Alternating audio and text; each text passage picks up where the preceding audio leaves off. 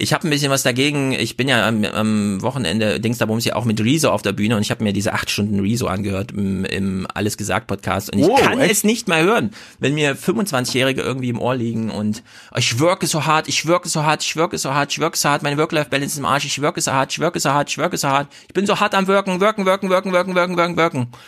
Muss nicht sein. Also dann einfach ein bisschen zurückfahren immer dieses Gejammer über das zu viele gearbeitet, also jetzt nichts gegen dich, sondern so grundsätzlich, dieses ganze, das ganze YouTube ist voll. Meine Morning Routine sieht so aus, damit ich äh, ab um sieben arbeiten kann. Leute, es ist nicht mehr DDR, ja. Entspannt euch mal ein bisschen. Und es ist nicht cool, viel zu arbeiten. Werde ich Rezo dann auch nochmal im Vertraulichen sagen. Jetzt habe ich es ein bisschen öffentlich gemacht, aber ich finde es nicht gut, wenn man den ganzen 15-Jährigen, die man als Publikum hat, die ganze Zeit sagt, dass man 18 Stunden am Tag arbeitet. Das muss man nämlich nicht, ja. Das ist 2019 nicht erforderlich. Also deswegen, Eben.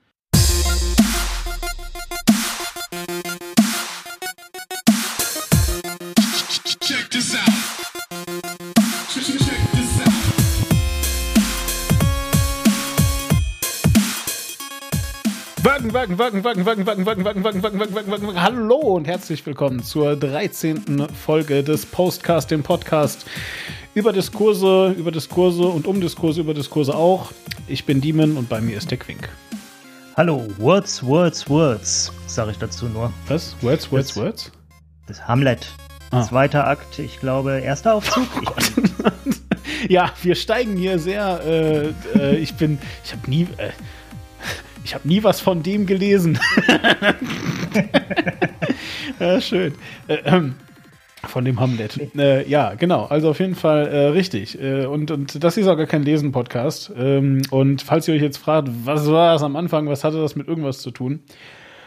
Eigentlich so richtig so halb was. Und zwar möchte ich äh, das ganz kurz äh, nutzen. Ähm, äh, Hörer dieses Podcasts wissen, worum es hier geht. Nicht-Hörer dieses Podcasts wissen es noch nicht. Und das erkläre ich auch gleich der Quink.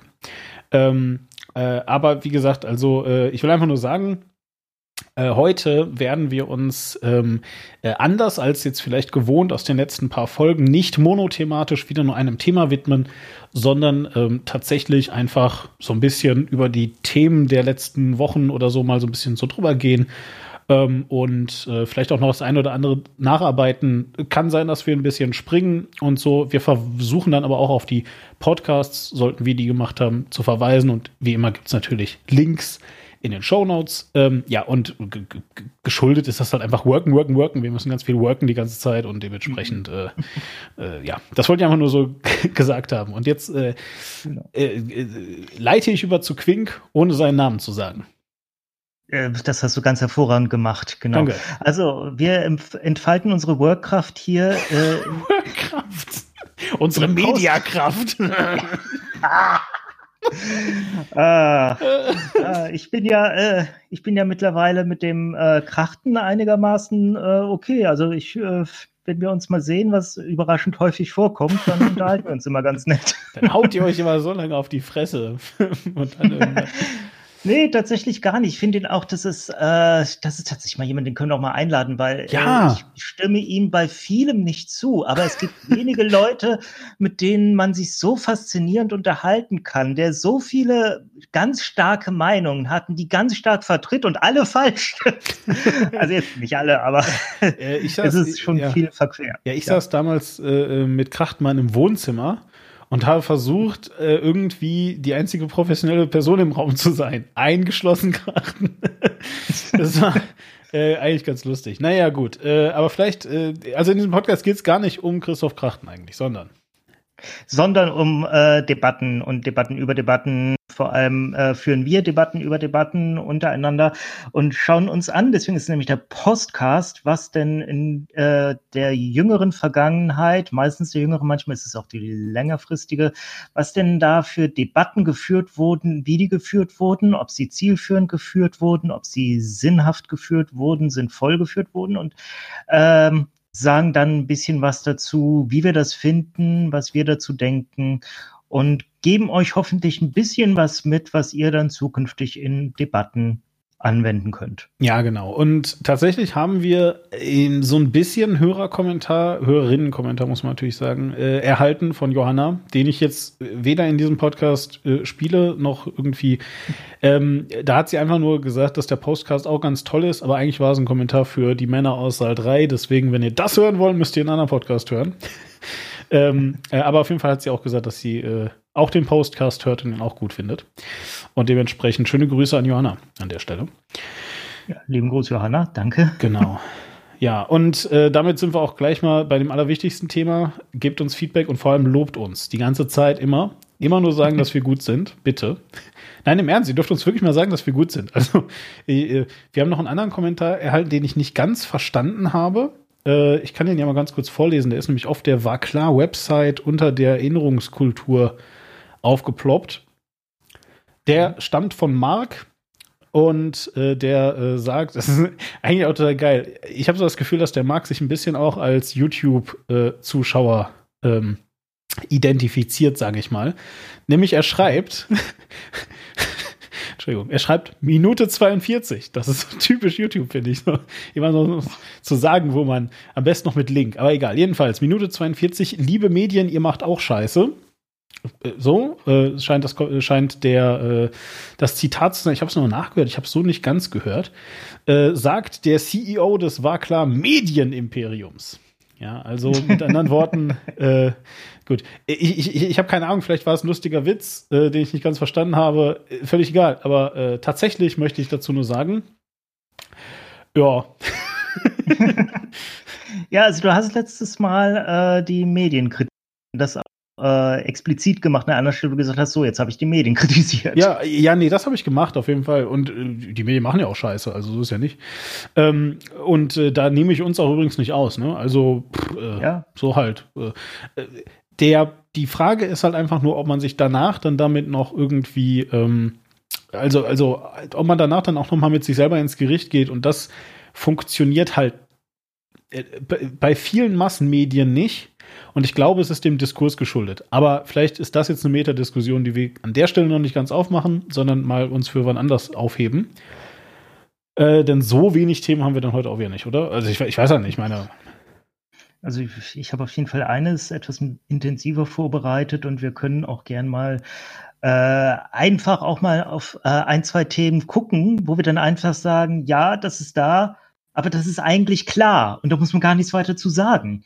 Also jetzt zum Beispiel ganz aktuell können, kann ich jetzt einfach mal so aus dem Hut zaubern, Thema Vermummungsverbot. Hast du das mitbekommen? Äh, zum Thema Vermummungsverbot habe ich nur die absolut legendäre äh, Bundestagsrede vom ältesten jungen Menschen im Bundestag äh, im Kopf direkt. Immer.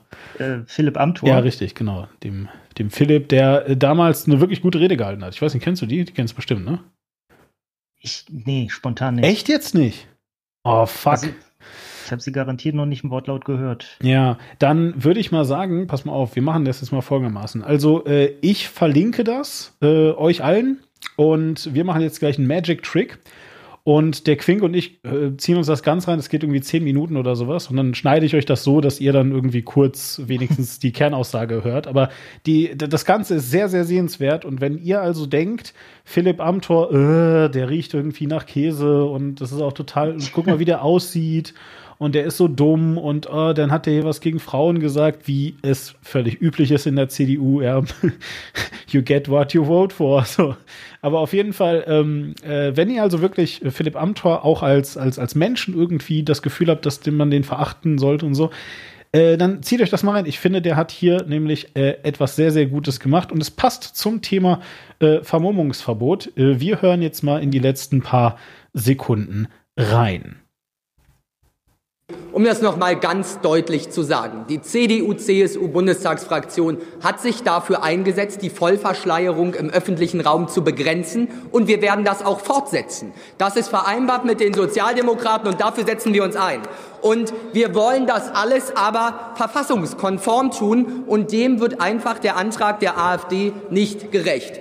Und ich sage Ihnen zum Abschluss eins. Sie stellen sich hier hin und wollen die Retter des christlichen Abendlandes sein. Wir müssten die Verfassung ändern. Und wenn man das machen würde, würden Sie die Axt anlegen an die Wurzel der Religionsfreiheit. Und dieses Schrankensystem, was ich Ihnen gerade erklärt habe, hat das Bundesverfassungsgericht entwickelt, um christliche Minderheiten zu schützen. Und das sollte für Sie einfach das Entscheidende sein. Sie sind weder die Retter des christlichen Abendlandes noch eine Rechtsstaatspartei. Machen Sie Ihre Arbeit ordentlich, dann können wir im Innenausschuss darüber diskutieren. Herzlichen Dank.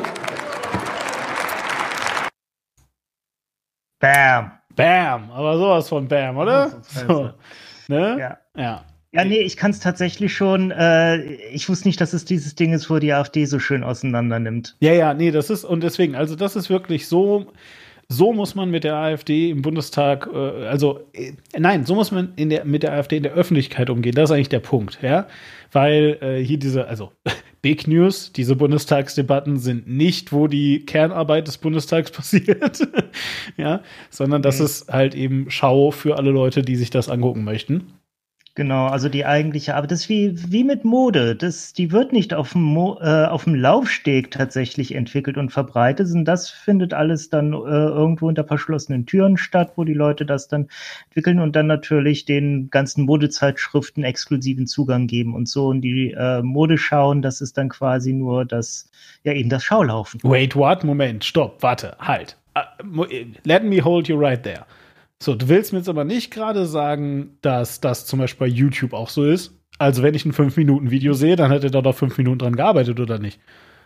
Ja, natürlich. Ja, okay, gut, Glück gehabt.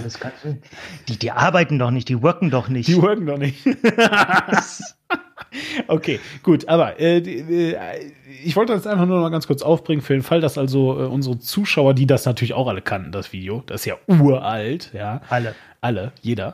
ähm, wie gesagt, solltet ihr es noch nicht gesehen haben, äh, könnt ihr es euch mal angucken. Äh, ich meine, ne, Entschuldigung, ihr habt das schon gesehen. Solltet ihr euch das nochmal angucken wollen, äh, findet ihr es äh, in den Show Notes. So, aber was wolltest du jetzt eigentlich zur Vollverschleierung sagen? Weil das Video ist jetzt ja schon über ein Jahr alt, glaube ich. Ja, es geht ja nicht um Vollverschleierung. Ich meine, Vollverschleierung, da, das hat ja was Religiöses. Da stimme ich auch nicht mit Herrn Amthor überein, aber das können wir an einer anderen Stelle vielleicht mal besprechen, wenn das Thema mal wieder aktuell in der Debatte aufkommt. Nee, es geht jetzt tatsächlich um Vermummung auf Demonstrationen. Ach so, ah, ah. Aber das wird ja auch oft äh, irgendwie zusammengebracht, oder, oder sehe ich das? Also so zumindest so ein bisschen so. Ja, das, äh, es wird der gleiche Paragraph drauf angewendet. Deswegen, Ähm, es gibt ja, Und aber, aber äh, also jetzt auch ähm, juristisch, ist das auch das gleiche, oder? es wird das juristisch, also der gleiche Paragraph wird juristisch darauf angewendet. Krass. Es gibt nämlich ein äh, Vermummungsverbot in der Öffentlichkeit in Deutschland. Und da gab es aber jetzt gestern, äh, also wir nehmen am so Sonntag auf und am Samstag war ja in Hannover eine äh, Demonstration. Wir zu das Datum die- sagen? 24.11. ist heute. Ja, und gestern war der 2019. 23.11. Der Hashtag zur Demo war H H2311 auf Twitter. Äh, und zwar hatte die äh, wundervolle deutsche Volkspartei NPD, also sprich Nazis, hatten dazu aufgerufen, gegen drei Journalisten in Hannover, ähm, die ihrer Ansicht nach ähm, die die die äh, Meinungsfreiheit nicht achten, sondern hetzen gegen arme deutsche Nationalsozialisten. Wir waren schon Äh. immer arme Nazis. gegen diese Journalisten musste unbedingt auf die Straße gegangen werden. Es kamen 110 ähm, 110 Faschos und äh, sehr viele Gegendemonstranten. Und bei den ähm, auf Seiten der Rechten gab es dann halt einige Personen, die vermummt da unterwegs waren. Und da wurde Okay. natürlich auch die Polizei Hannover unter anderem auf Twitter angesprochen, hey, äh, da sind welche vermummt unterwegs, könnt ihr da mal was tun, weil wenn äh, die Linken das machen, dann äh, wird ihr sofort immer hier direkt gestürmt. Und äh, die Polizei hat dann auf Twitter original geschrieben, unsere Kollegen haben mit den vermummten Personen gesprochen. Demnach diente die Vermummung nicht zur Verhinderung der Identitätsfeststellung. Es ist somit nach N Vers G, also ich weiß nicht genau, welches äh, Gesetz das ist, keine rechtliche Handhabe gegeben, da darüber hinaus keine Störungen erkennbar. Nationales Versammlungsgesetzbuch oder so? Also wahrscheinlich, also Versammlungsgesetz auf jeden Fall. N kann ich dir jetzt nicht sagen. National klingt irgendwie komisch. So heißt in Deutschland ja eigentlich kein Gesetz. Das würde dann Bundesversammlungsgesetz. Mm, Nicht, nee, nicht Versammlungsgesetzbuch. Keine Ahnung. Okay. Jedenfalls, äh, da haben sich viele Leute, äh, auch ich, ein bisschen drüber aufgeregt, weil, hä, Moment, äh, wenn Vermummungsverbot dann für alle, was soll denn das? Ähm, und Patrick Gensing, Journalist von tagesschau.de, äh, Chef des Faktenfinders, hat, ist dann auch nochmal mit denen in direkten Austausch gegangen auf Twitter. Äh, hat unter anderem gefragt, was haben die Neonazis den Kollegen denn erzählt, wozu die Vermummung genau diente? Worauf die Polizei geantwortet hat, die Teilnehmer gaben an, dass sie nicht auf Bildern der Medienvertreter erkennbar sein wollten. Und da hat äh, Gensing dann äh, tatsächlich von sich aus nochmal ein, ähm, äh, wie nennt man das, ein Ergebnis eines äh, einer Untersuchung des Wissenschaftlichen Dienstes des Bundestages rausgekramt, wo tatsächlich drin steht, ein berechtigtes Interesse an der Feststellung der Identität eines Versammlungsteilnehmers haben nur die Polizei und die Versammlungsbehörde. Daher verstößt nicht gegen das Verbot, wer sich vermummt, um von Dritten nicht erkannt zu werden. Ein solcher Fall liegt etwa dann vor, wenn sich ein Teilnehmer vor gewaltbereiten politischen Gegnern schützen will, insbesondere wenn diese Versammlungsteilnehmer fotografieren. So geht noch ein bisschen weiter, aber äh, das ist das Ding und äh, ja, sage ich erstmal, okay, gut, ist ein Punkt. Weil äh, ich sehe dann, ähm, also unabhängig davon, dass es jetzt Nazis angewendet haben, beziehungsweise Neonazis, äh, wenn man dann das Ding nämlich umdreht, das, das, die gleichen Gesetze müssen ja für alle gleich gelten. Und ich möchte auch nicht, äh, wenn ich auf einer äh, Demo bin, zum Beispiel gegen die AfD, äh, dass da ich dann fotografiert werde und auf irgendwelchen äh, AfD-Fanblogs mein Gesicht rumgereicht wird. Das wäre mir sehr unangenehm. Deswegen bin ich dafür. Allerdings ist die Frage, okay, wird es denn bei linken Demos auch so gehandhabt? Ich kann mir vorstellen, dass nicht aus Gründen, die wir tatsächlich in einer unserer letzten Folgen äh, genannt haben, wo wir dazu ähm, da, da ein wenig die Definition aufgemacht haben. Du warst das, glaube ich, der gesagt hat, äh, ja, die Rechten, die sind halt gegen Menschen aufgrund ihrer, dessen, wie sie geboren wurden und wie sie sind. Äh, Linke, die sind halt gegen das System, gegen den Staat. Und deswegen äh, ist von linken Demonstranten wahrscheinlich aus Erfahrung der Polizei eher zu erwarten, dass sie sich gegen eine Identitätsfeststellung, wenn man sie anspräche, wehren würden. Aber das kann die Polizei ja nicht voraussetzen. Es hm. muss immer erst eine Ansprache stattfinden ist dazu meine persönliche Meinung. Also, was ich jetzt noch nicht ganz rausgehört habe, ist, was ist jetzt deine persönliche Meinung zu dem Thema Vermummungsverbot? Äh, ganz konkret. Also, also du, du, du, du, du würdest jetzt erstmal sagen, ähm, ja, äh, gilt das jetzt auf einer Demo oder nicht? Ähm, das Vermummungsverbot gilt ja deswegen, weil die Polizei äh, also ein berechtigtes Ver ja ja und so weiter. Genau, die haben ein berechtigtes Interesse daran festzustellen, wer nimmt an diesen Demonstrationen bei, ja. äh, teil. Ja. Äh, um festzustellen, wer im Eventualfall hinterher belangt werden kann. Ich bin aus, äh, aus Perspektive von, äh, okay, was kann man mit so einer Info alles machen, schon ein bisschen zögerlich zu sagen, die Behörden sollen wissen, auf welche Demos ich gehe. Weil, äh, ja, wenn irgendwann auch mal sich die Ordnung im Staate ändert und die dann genau nachsehen können, auf wer auf welchen Demos war, weil das mal festgestellt wurde. Ha. Äh, weißt du, der Witz ist, ich stimme da voll eigentlich mit dir überein. Aber dann ist die nächste Frage, die ich mir so stelle, ja, was ist, also so, was ist denn überhaupt dann der, der Grund für eine Demo? Also ich habe verstanden, dass die Demonstration eigentlich, wenn, also jetzt mal angenommen, sie würde so ähm, äh, ernst genommen und funktionieren, wie sie, glaube ich, mal geplant war, dann ist sie ja dafür da, um einer Meinung viele Gesichter zu geben. Ja, also um mhm. zu sagen, so hier diese Leute alle, diese 5000 Menschen, und das ist nur in Dortmund oder nur in Hamburg oder nur in Berlin oder nur in Frankfurt. You name it, ja? Also nur in dieser einen Stadt. Diese 5000 Leute sind alle dagegen. Oder dafür, je nachdem. Ja. Ähm, und. Ja, gut. Ja. Was wird denn, was wird denn hinterher in der Berichterstattung gesagt? Der, der, der, der, der und der war da, ne, hier ist die gesamte Namensliste oder es waren so und so viele da? Ja, naja, also ja, ja, verstehe ich. Ja, es ist halt eben nur, ja gut, hm, ja, ah, ja, du hast schon recht. Ja, das ist halt irgendwie so lustig, weil ja, dann, dann sehe ich halt wieder Unterschriftenaktionen. Das ist ja dann wieder total wichtig, dass das alles korrekt ist. Und am besten gibt es noch der Personennummer ein oder so. Ja. Das ist irgendwie, ja, hm, okay. Ja. Ja, äh, gut, okay. Nein, also, also vielleicht. ähm, hm, Ja, ich weiß, ist schwierig. Ja, ist Kann man es. auch durchaus völlig gespaltener Meinung sein. Vielleicht gibt's jetzt auch Dinge, die ich gerade nicht be äh, bedenke und sobald ein Kommentar kommt, äh, sage ich, stimmt, verdammt, ich muss meine gesamte Meinung umkrempeln. Also möchte ich überhaupt nicht ausschließen, aber jetzt gerade ähm, bei meinem aktuellen Kenntnisstand dessen, was ich zu dem Thema bedenke, ist das meine Meinung. Ja, nee, eben. Und ich meine, also es macht auch schon ein bisschen Sinn, ne? Weil ich, also jetzt mal angenommen, die gehen da jetzt also alle hin, alle sind vermummt. Und weil ähm, Rechtsmenschen äh, sich das besser vorstellen können, sind die alle linksradikal. Ja, so. Das ist eine reine, ist die G20-Demo und alle von denen wollen jetzt gleich Autos anzünden gehen. Ähm, und die sind deswegen also alle vermummt. So, dann ist ja erstmal, also dann ist ja das Einzige, wogegen sie verstoßen, eben dieses Verbot. Also sie machen da ja erstmal noch nichts, außer dass sie eben nicht erkennbar sind. Jetzt aber der Punkt, in dem Moment, wo sie was machen, kann man sie ja festnehmen, zumindest in der Theorie. Ja, so.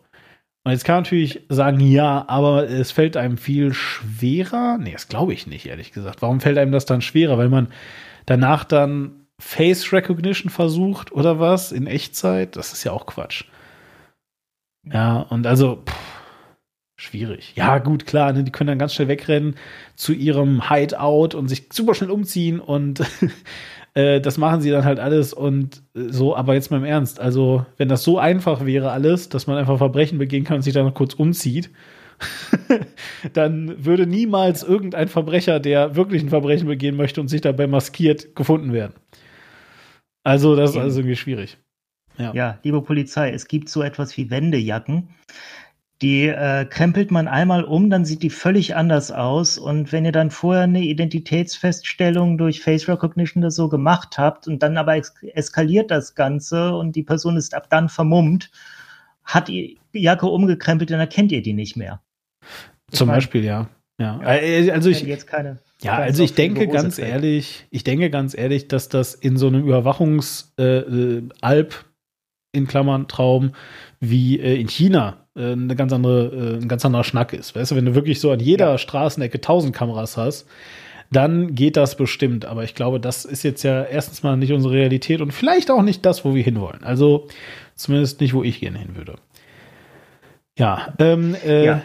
zu meiner, das wollte ich ja. ganz kurz äh, eigentlich nur angebracht haben. Du wolltest noch was zu dem Thema sagen? Ja, ja, genau. Und zwar, äh, ich wollte einfach nur sagen, äh, ich, ich finde das ganz konkrete, ich finde das ganz konkrete Zitat jetzt gerade nicht. Äh, Ed Plins auf ähm, äh, Twitter, das ist Joscha Bach, ein sehr, sehr, sehr intelligenter Mensch, ähm, der einfach sehr intelligent ist, der sich mit, ähm, äh, ja, eigentlich der Frage, also äh, er ist Kognitionswissenschaftler, also er beschäftigt sich mit der Frage, wie Denken funktioniert im Wesentlichen.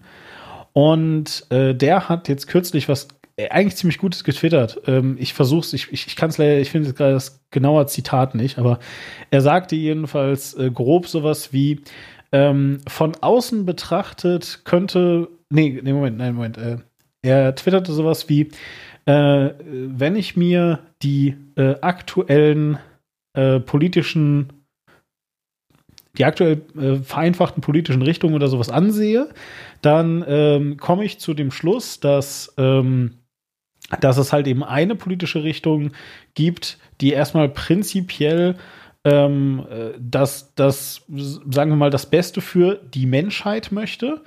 Und dann gibt es eine zweite, ähm, die halt äh, einfach nur darum bemüht ist, die ganze Zeit ihre In-Group irgendwie zu verringern.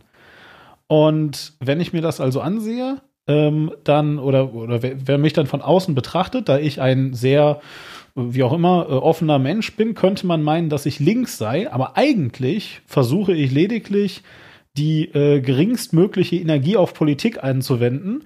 Und aus diesem Grund bin ich automatisch links, weil es mir so schwerfällt, die ganze Zeit meine In-Group zu verkleinern. so, und also so, er hat das wesentlich, wesentlich eleganter ausgedrückt. Falls ich es noch finden sollte, dann äh, werde ich es, dann werde ich es definitiv ähm, äh, hier verlinken. Er ist jedenfalls ein sehr, sehr intelligenter Mensch. Folgt alle Ed Plins Joscha Bach. Toller Typ. äh, bin gerade auf seiner Seite. Ich habe hier gerade was. Äh, in a way, politics is about achieving the best result for your in-group. Ja. At some fundamental level, I perceive all conscious beings as my in-group. This universalism is what I used to understand as leftism. Rightism defines a much smaller in-group and pits them against others. This is quite different from current understandings of leftism as wokeness and rightism as red-pilledness. Wokeness is a very specific lens of the world, and red-pilledness the inversion that results from breaking that lens. Ja, genau. Äh, Finde ich jedenfalls äh, immer noch sehr, sehr klug. er sagt jetzt gar nicht äh, genau, was äh, er dafür ist, aber äh, trotzdem. Finde ich immer noch super. Aber vielleicht ganz kurz, Red-Pilledness äh, Ach so, ja, stimmt. Ach, spielt natürlich auf den Film Matrix an und äh, darauf, dass die Rechten, die halten sich halt für Realisten, die die Realität erkannt haben, wie sie wirklich ist. Ja, also Ist der Film, genau, der Film ist, falls ihr ihn nicht kennen solltet, ihr müsst nicht traurig sein, ist 20 Jahre alt.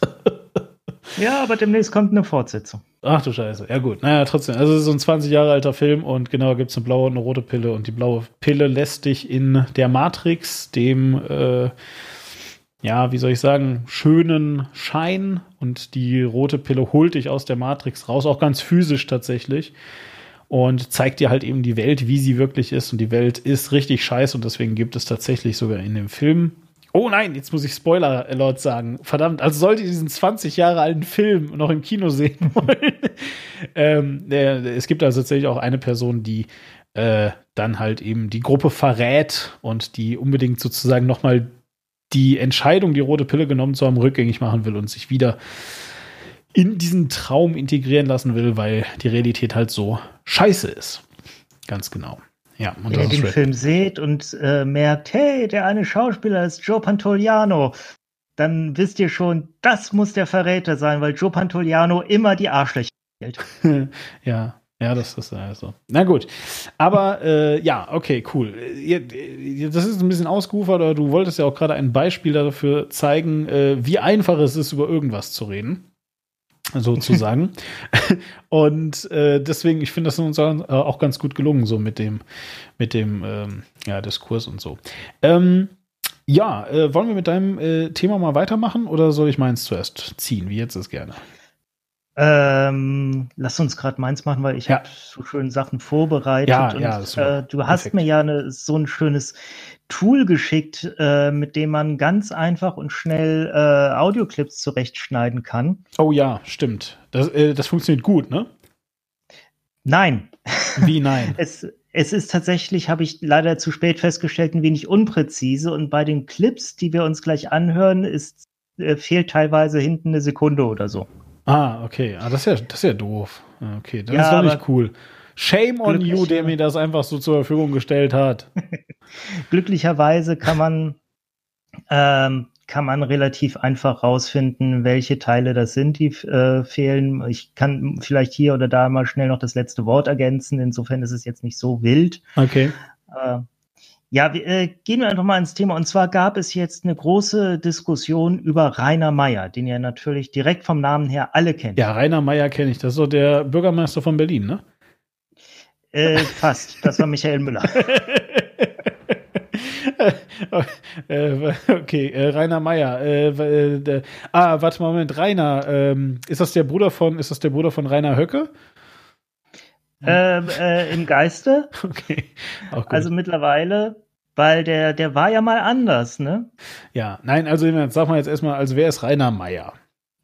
Rainer Meyer ist besser bekannt. Also wenn ich Rainer Meyer hieße, dann würde ich mir auch einen, ähm, einen Künstlernamen zulegen. Sein Künstlername ist Don Alfonso. Ja, genau. Und, Und viele sagen, jetzt- ja, das ist ja. genau Don Alfonso, ganz wichtig. Ich finde das super, wie du es eingeleitet hast, weil dann muss ich, dann passt das jetzt gerade sehr gut.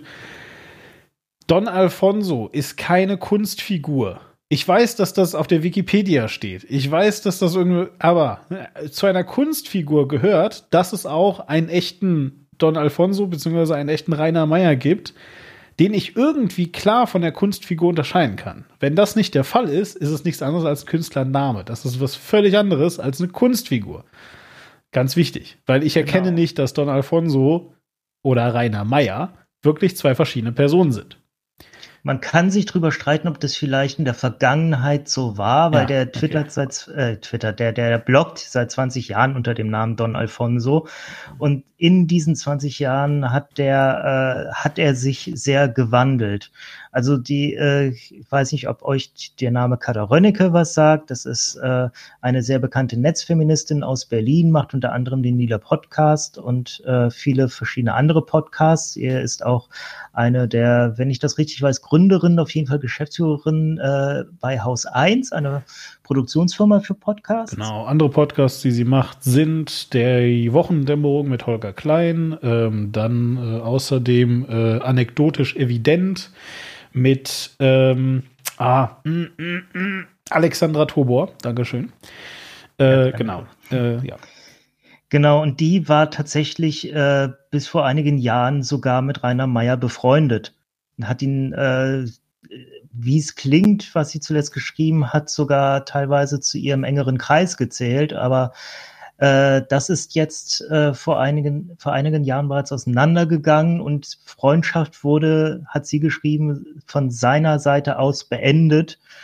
Äh, eben aufgrund dessen, dass er halt in eine sehr rechte äh, Ecke abgedriftet ist und eine sehr, ja, wie soll man das sagen? Er, ähm, er grenzt Menschen sehr bewusst aus und zwar nicht nur wie Rechte das normalerweise tun, ähm, ideologisch und äh, halt in ihrem inneren Diskurs, sondern auch tatsächlich ganz praktisch, ähm, indem er quasi sagt, diese Person gehört nicht zu unserer In-Group, wo wir wieder bei dem schönen Begriff sind, äh, grenzt die mal aktiv aus. Also sagt er nicht, sagt, äh, das ist tatsächlich.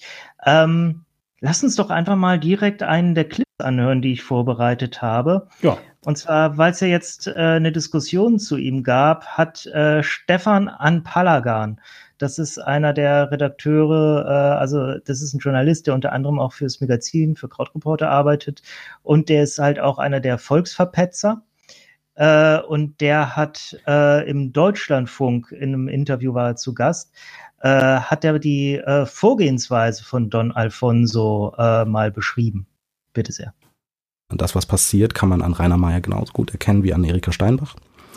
Beide Personen suchen sich Gruppen oder Einzelpersonen wiederum aus, kritisieren diese halbwegs neutral, nicht immer neutral auf äh, Twitter oder in ihren Kolumnen und lassen diese Arbeit, die dann folgt, von ihren Anhängerinnen und Anhängern erledigen. Als Beispiel ein Kollegen aus dem journalistischen Spektrum hat es jetzt getroffen, war Alex Urban. Der ist der Administrator einer Gruppe namens Ich bin hier. Der Gründer von Ich bin hier hat zuletzt das Bundesverdienstkreuz erhalten für die besondere ähm, gesellschaftliche Arbeit, beziehungsweise die Arbeit, äh, den gesellschaftlichen Zusammenhalt zu fördern. Und ähm, Rainer Meyer bezeichnete Alex Urban als Mitwirkenden im Scharfmachergeschäft, ähm, postete seinen Namen, sein Twitter-Profil und so. Ja, zog sich dann zurück, hat er dann am Ende gesagt. ah ja, Das okay. war leider nicht mit drauf. Genau. Das ist die Vorgehensweise von Don Alfonso. Also er, äh, be er bezeichnet Leute und lässt dann seine Followerschaft quasi den Rest machen. Was jetzt zum Beispiel im Falle von dem Herrn Urban passiert ist, dass da äh, eine Riesenwelle an rechtem Shit, ein sogenannter Shitstorm über ihn hereinbrach und äh, die Leute äh, halt äh, ja ihn fertig gemacht haben und äh, das ist etwas, was durchaus bekannt ist, dass Don Alfonsos Followerschaft so vorgeht. Also Don Alfonso muss eigentlich nur Namen, am besten Twitter-Handle sagen und dann äh, innerhalb von ein paar Tagen ergießt sich dann so eine Sturm von äh, rechten Wut-Tweets über diese Leute, äh, wo dann auch sehr gerne dann irgendwann äh, Dinge gepostet werden wie Klarnamen, Adresse, wird früher oder später von irgendwem rausgefunden und gepostet, äh, vielleicht sogar Telefonnummer und dann erleben viele Leute das auch, dass dann äh, irgendwann nachts bei ihnen Sturm geklingelt wird oder irgendwelche Leute bei ihnen im Vorgarten stehen und laut rechte Lieder singen. Solche Geschichten sind alle schon vorgekommen. Ähm, und jetzt ist halt in der vergangenen Woche, ähm, oder war das schon in der Woche davor, da ist äh, dieses ganze System Don Alfonso, das es schon eine ganze Weile gibt, ist mal richtig heftig in Debatte geraten. Eben weil er das äh, einerseits mit dem Urban gemacht hat, weil das, äh, weil auch Sibyl Schick, äh, eine äh, Journalistin, die unter anderem für die Taz schreibt, die äh, ja bekannt ist für starke Meinungen und auch für sehr kontroverse Meinungen. Äh, der, der bekannte Hashtag MinATrash, der ist äh, durch sie in Deutschland sehr groß geworden. Können wir mal ganz kurz einen ja. Schritt zurück machen und du erklärst mir es mal. Also, was du sagst, ist, dass Don Alfonso eigentlich gar nichts macht und er, weiß nicht, schreibt dann einfach irgendwie den Twitter-Handle von jemandem und dann geht eine Meute Leute los, die die fertig machen. Genau, und Don wie, Alfonso, wie, der muss gar nicht groß, der, also das äh, nennen ja. die, äh, nennt der Stefan Anpalagan Fingerzeigsystem. Ja, aber wie soll das funktionieren? Also ich meine, du musst ja in the first, also du musst ja zuerst einmal diese Leute irgendwie angesprochen bekommen. Das schaffst du doch nicht. Also, wie soll ich sagen? Die suchen ja nicht die ganze Zeit auf irgendjemanden mit dem Finger. Ich meine, auf, auf Twitter reden tausend, zeigen tausend Leute jeden Tag mit dem Finger irgendwo hin. Und jetzt klappt das auch bei Don Alfonso. Also er muss ja irgendwas gemacht haben, damit er da hingekommen ist, oder nicht? Ja, der äh, schreibt seit äh, Jahrzehnten Blogs und Kolumnen. Und zwar bis, äh, bis letztes Jahr für die FAZ war er da Kolumnist und hat zunehmend rechte Kolumnen geschrieben, äh, hat sich damit einen Namen eben in dieser Szene gemacht. Die FAZ hat dann Ende letzten Jahres ihre Kolumnen komplett neu geordnet und dabei ist dann halt auch Don Alfonso rausgeflogen. Ähm, wo die FAZ übrigens auch einen äh, Shitstorm abbekommen hat für. Aber er hat sehr schnell ein neues Zuhause gefunden und ist jetzt äh, bei Springer, bei Die Welt, hat jetzt gleich zwei Kolumnen, die er da schreibt. Äh, lustigerweise hat er sich noch vor zehn Jahren, glaube ich, oder äh, vielleicht waren es auch schon 15 Jahre, da hat er sich noch sehr, sehr, sehr abfällig über Springer geäußert, äh, über diesen Moloch, den, den die rechte Hetzspringerpresse darstellt. Aber habe ich jetzt die Tage irgendwie äh, ein Kommentar, also äh, jetzt nicht ein, ein, ein, ein, Kommentar im Sinne von ein Schriftstück, was Meinungen beinhaltet, sondern tatsächlich einfach so ein Kommentar gelesen von ähm, Julian Reichelt, der mal irgendwie gemeint hatte, wohl, dass äh, äh, nichts sich so krass negativ in äh, dem Geldbeutel des Springer Verlags äh, seitens der Bild-Zeitung niedergeschlagen hat wie die Aktion Refugees Welcome dass da wohl richtig, richtig viele Leute dann nicht mehr die Sachen bezahlt haben. Deswegen.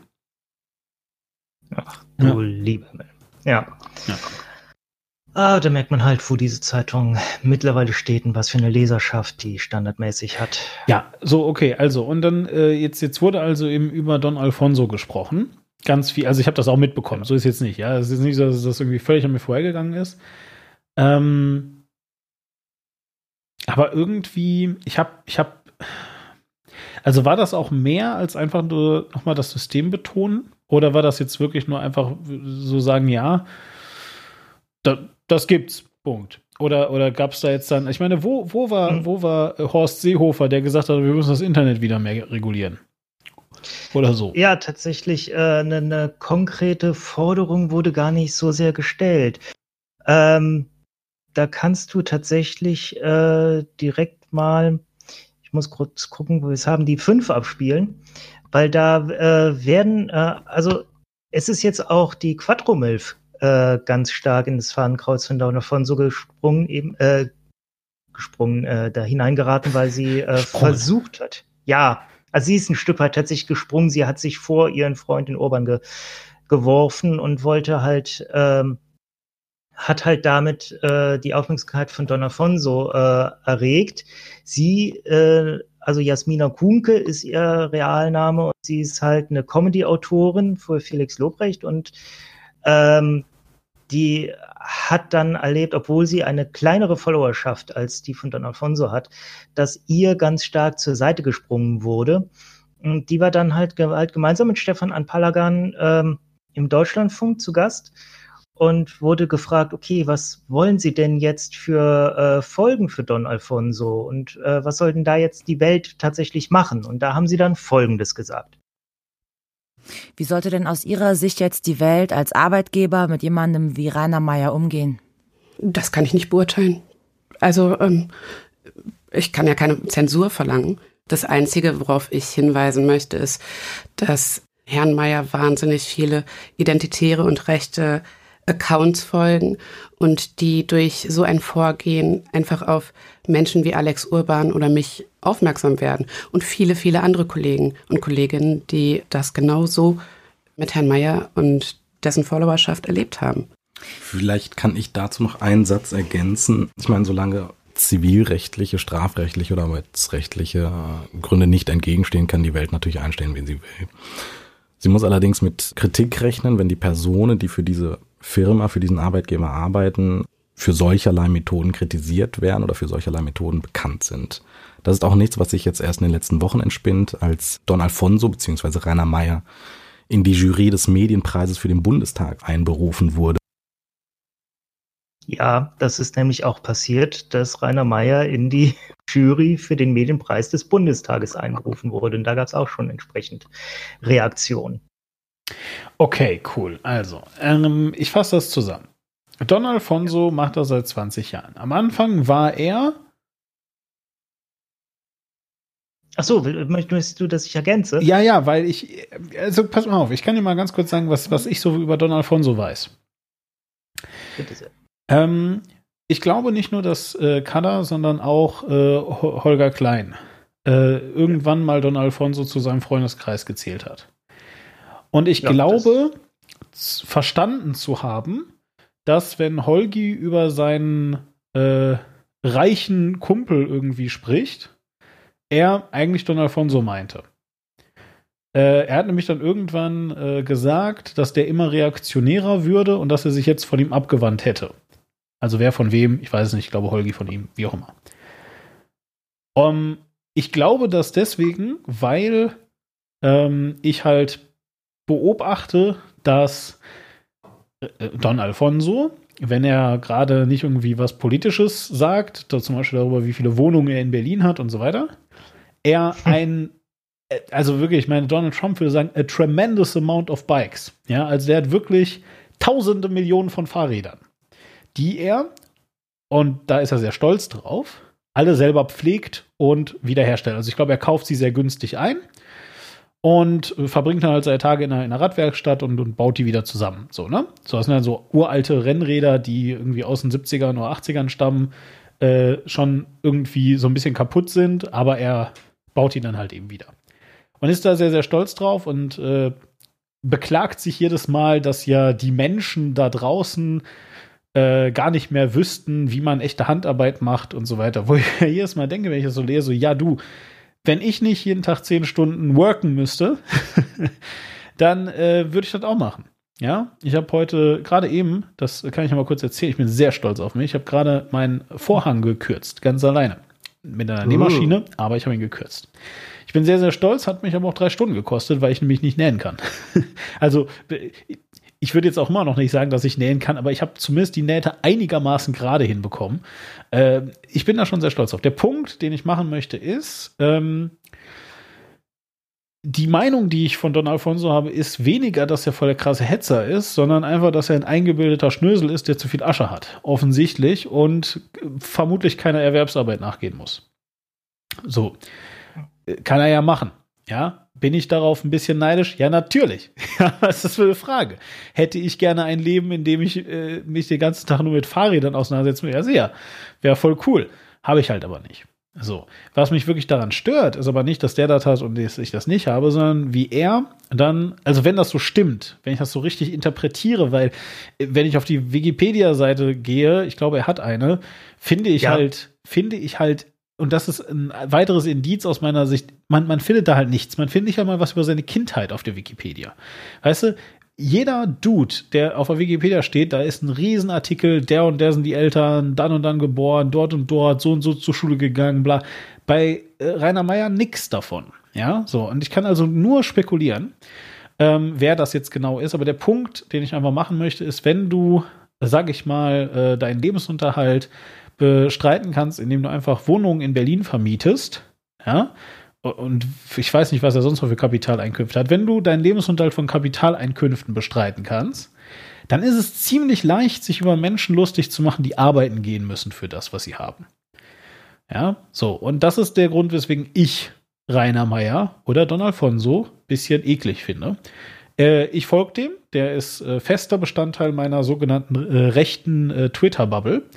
Äh, schon seit längerer Zeit. Also ich habe das jetzt erst kürzlich wieder eingeteilt. Äh, ich äh, teile meine äh, Twitterer in drei äh, Lager ein. Große Denker, rechte und linke. Und äh, hin und wieder gehe ich dann mal nur nach links oder nur nach rechts, um mal zu gucken, wie über irgendein Thema diskutiert wird. Das ist ganz praktisch. Solltet ihr vielleicht auch tun. Ich freue mich sehr, unter den großen Denkern zu sein. Ja, kannst mal sehen. ich weiß gar nicht, habe ich dich auch einsortiert? Ich bin mir nicht sicher. Wenn du da drin bist, ist das gut. Jedenfalls, ja, und so ist das.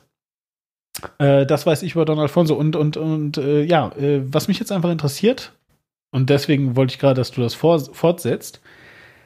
Wer war denn jetzt Don Alfonso? Wie hat er denn seine Leserschaft erreicht? Ähm, zu welchem Zeit, ich meine, wenn du 20 Jahre sagst, oder von mir aus auch vor 10 Jahren oder so, das war ja durchaus noch die Schirmacherzeit. Das heißt, da war ja. die FAZ fast schon linkes Medium. Also nicht wirklich, aber was ich sagen möchte, ist, da, da, da, da, da gab es ja diesen kurzen Zeitpunkt, wo Frank Schirmacher äh, den, das, das, das Feuilleton geleitet hat, wo wenigstens ein Ressort der Frankfurter Allgemeinen Zeitung mal zukunftsgewandt war und nicht jedes Mal äh, vor Schreck äh, umgefallen ist, wenn mal was Vorhergesehenes passiert ist und so.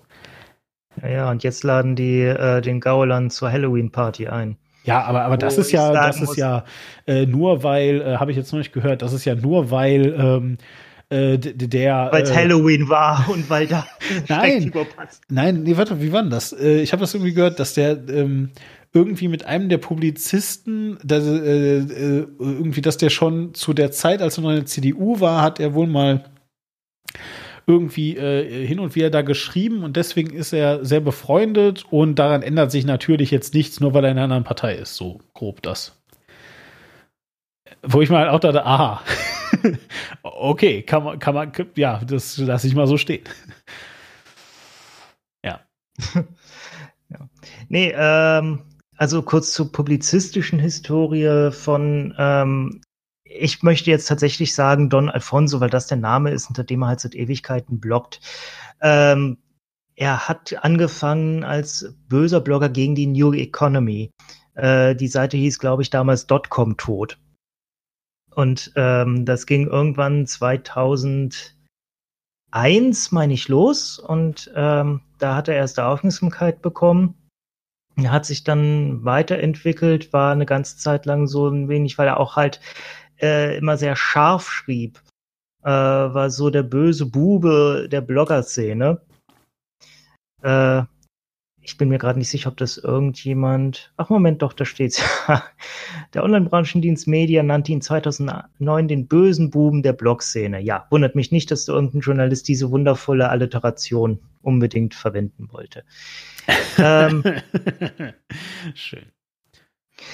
Genau.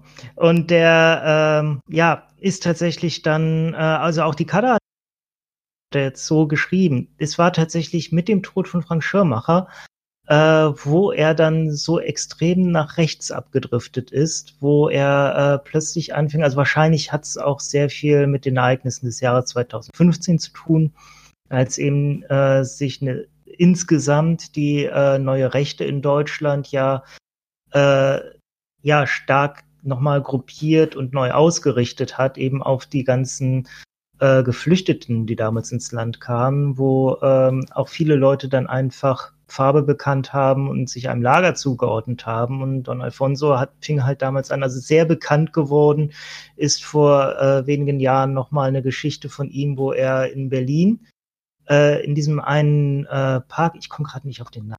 Görlitzer Park? Der Girlie, genau. Ja. Genau, wo da Das ist der einzige rumgelaufen Park, ist den ich kenne in Berlin. Schön. Tierpark? Nie gehört? Ja, doch, natürlich. Das war ein. Komm, mach weiter. Girlie. Ja, okay, gut. Also ist da rumgelaufen, hat die ähm, hat äh, Menschen dort fotografiert und die ins Internet gestellt und äh, halt halt ihre bloße Anwesenheit von Leuten mit der falschen Hautfarbe, sag ich mal, weil so kam das rüber, hat er halt als Beweis ge äh, gebracht, dass die hier alle äh, dass der, der Görlitzer Park von Drogendealern überrannt ist. Ähm, Schön fand ich da ein Bild von, also das ich habe das auch gesehen. Da war ein Bild, dann da waren äh, drei äh, schwarze Menschen, die halt da so in diesem Park rumstanden, auf einem der Wege und auf die zuging eine Frau. Und die senkte so den Blick. Ja, so, so dieses typische, du willst die jetzt nicht angucken, damit sie, damit du möglichst unauffällig bist, so dieses Ding, ne? Und er schrieb halt eben dazu, bla bla bla bla bla, ja, und weil die alle schwarz sind, die ganzen Verbrecher und diese arme Frau, die sich jetzt nicht traut und so weiter. Und ich habe mir nur so gedacht, Alter, wenn das drei weiße Männer wären, ja, die gerade irgendwie, das, die wird genauso reagieren. Das liegt nicht daran, dass die schwarz Genau. sind, mein Freund. Das liegt daran, dass das Männer sind. Ja, also der Görlitzer Park ist dafür bekannt, dass da sehr, dass das ein äh, Drogenumschlagplatz Ja, ja, ist. ja, ja, ja, ja, klar, sehr. Wird. Äh, das auf jeden Fall. Dennoch, die, da einfach Leute äh, zu fotografieren und die, El die, die Bilder unverändert ins Internet zu stellen, das geht halt gar nicht. Also das Alter. geht auch rechtlich halt nicht. Ja, so. Ja. Das darfst du halt eben nicht machen, Punkt. Es ist tatsächlich illegal. Ja, und allein da äh, entspannte sich dann auch wieder so ein Ding drum, wo halt äh, die einen sagten, Mensch, äh, Rainer, das geht nicht, das kannst du nicht machen. Und dann die anderen wieder, aber äh, ja, warum? Muss doch endlich mal jemand hier und wissen wir doch eh, dass die alle da hier dealen. Genau. Die alle immer. Naja. genau, warum sonst sollte ein äh, Mensch mit dunkler Hautfarbe im Görlitzer Park sein? Es gibt keinen Grund. Es gibt einfach gar keinen Grund. Das sehe ich genauso. Genau. Ja. Weil äh, wir alle wissen, dass Menschen mit dunkler Hautfarbe äh, auf Parks allergisch reagieren.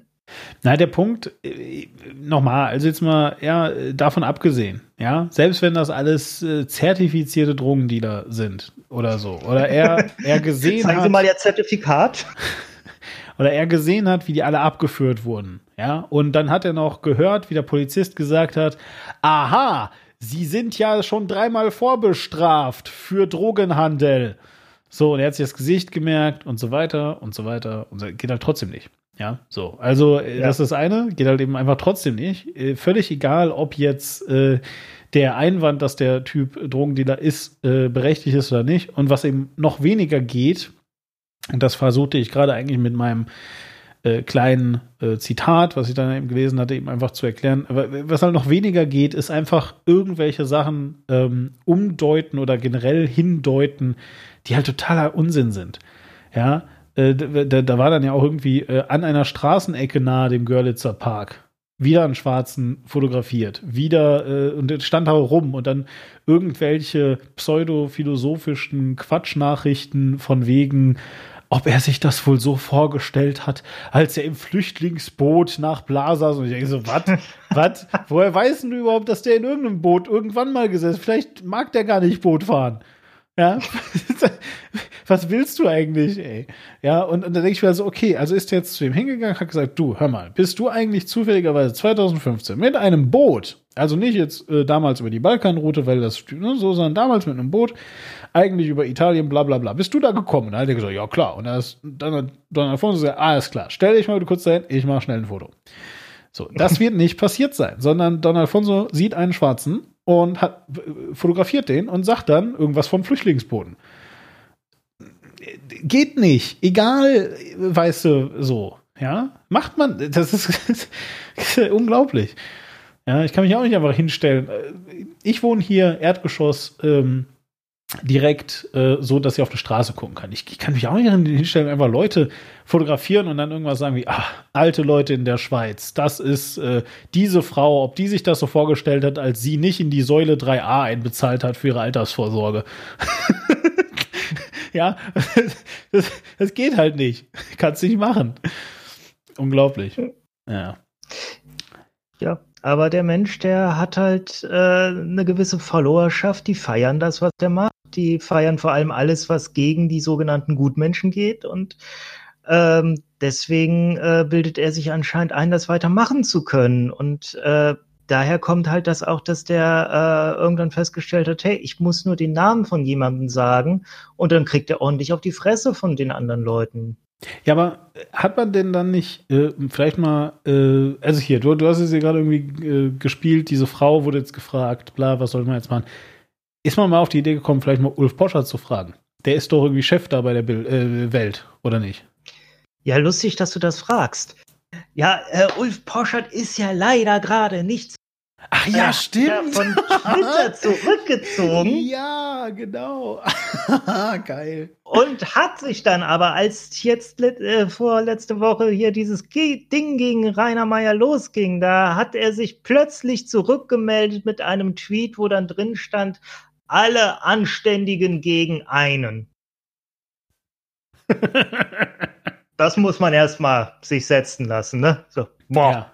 Ja, alles klar. das hast es uns aber gegeben. Nee, nee, finde ich, finde ich aber gut, dass er sich da für die Opfer einsetzt und klar sagt, dass Rainer Meyer das nicht weitermachen sollte.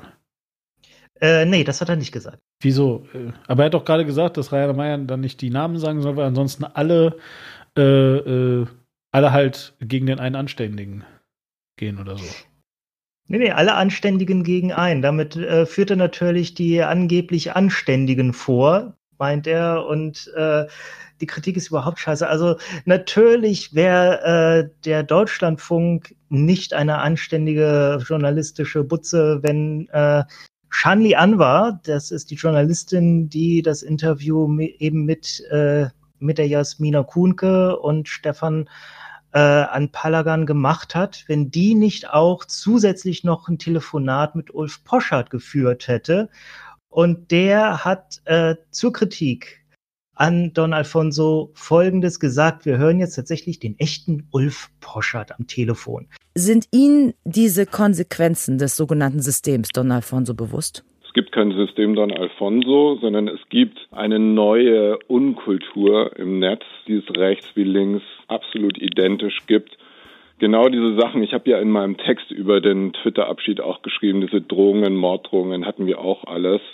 Geht alles genauso in die andere Richtung, erlebt Don Alfonso zum Beispiel gerade auch so. Und ich habe es, um mal den Blick etwas zu weiten, dasselbe schon mal bei Dennis Yücel erlebt. Und da war es halt die AKP und die AfD, Alice Weide und Herr Meuthen und äh, Frau von Storch und jetzt sind es eben Marvin Sixtus, Frau Stokowski und andere, die sozusagen halt auf der anderen Seite des politischen Spektrums jemanden öffentlich sozusagen vor sich hertreiben.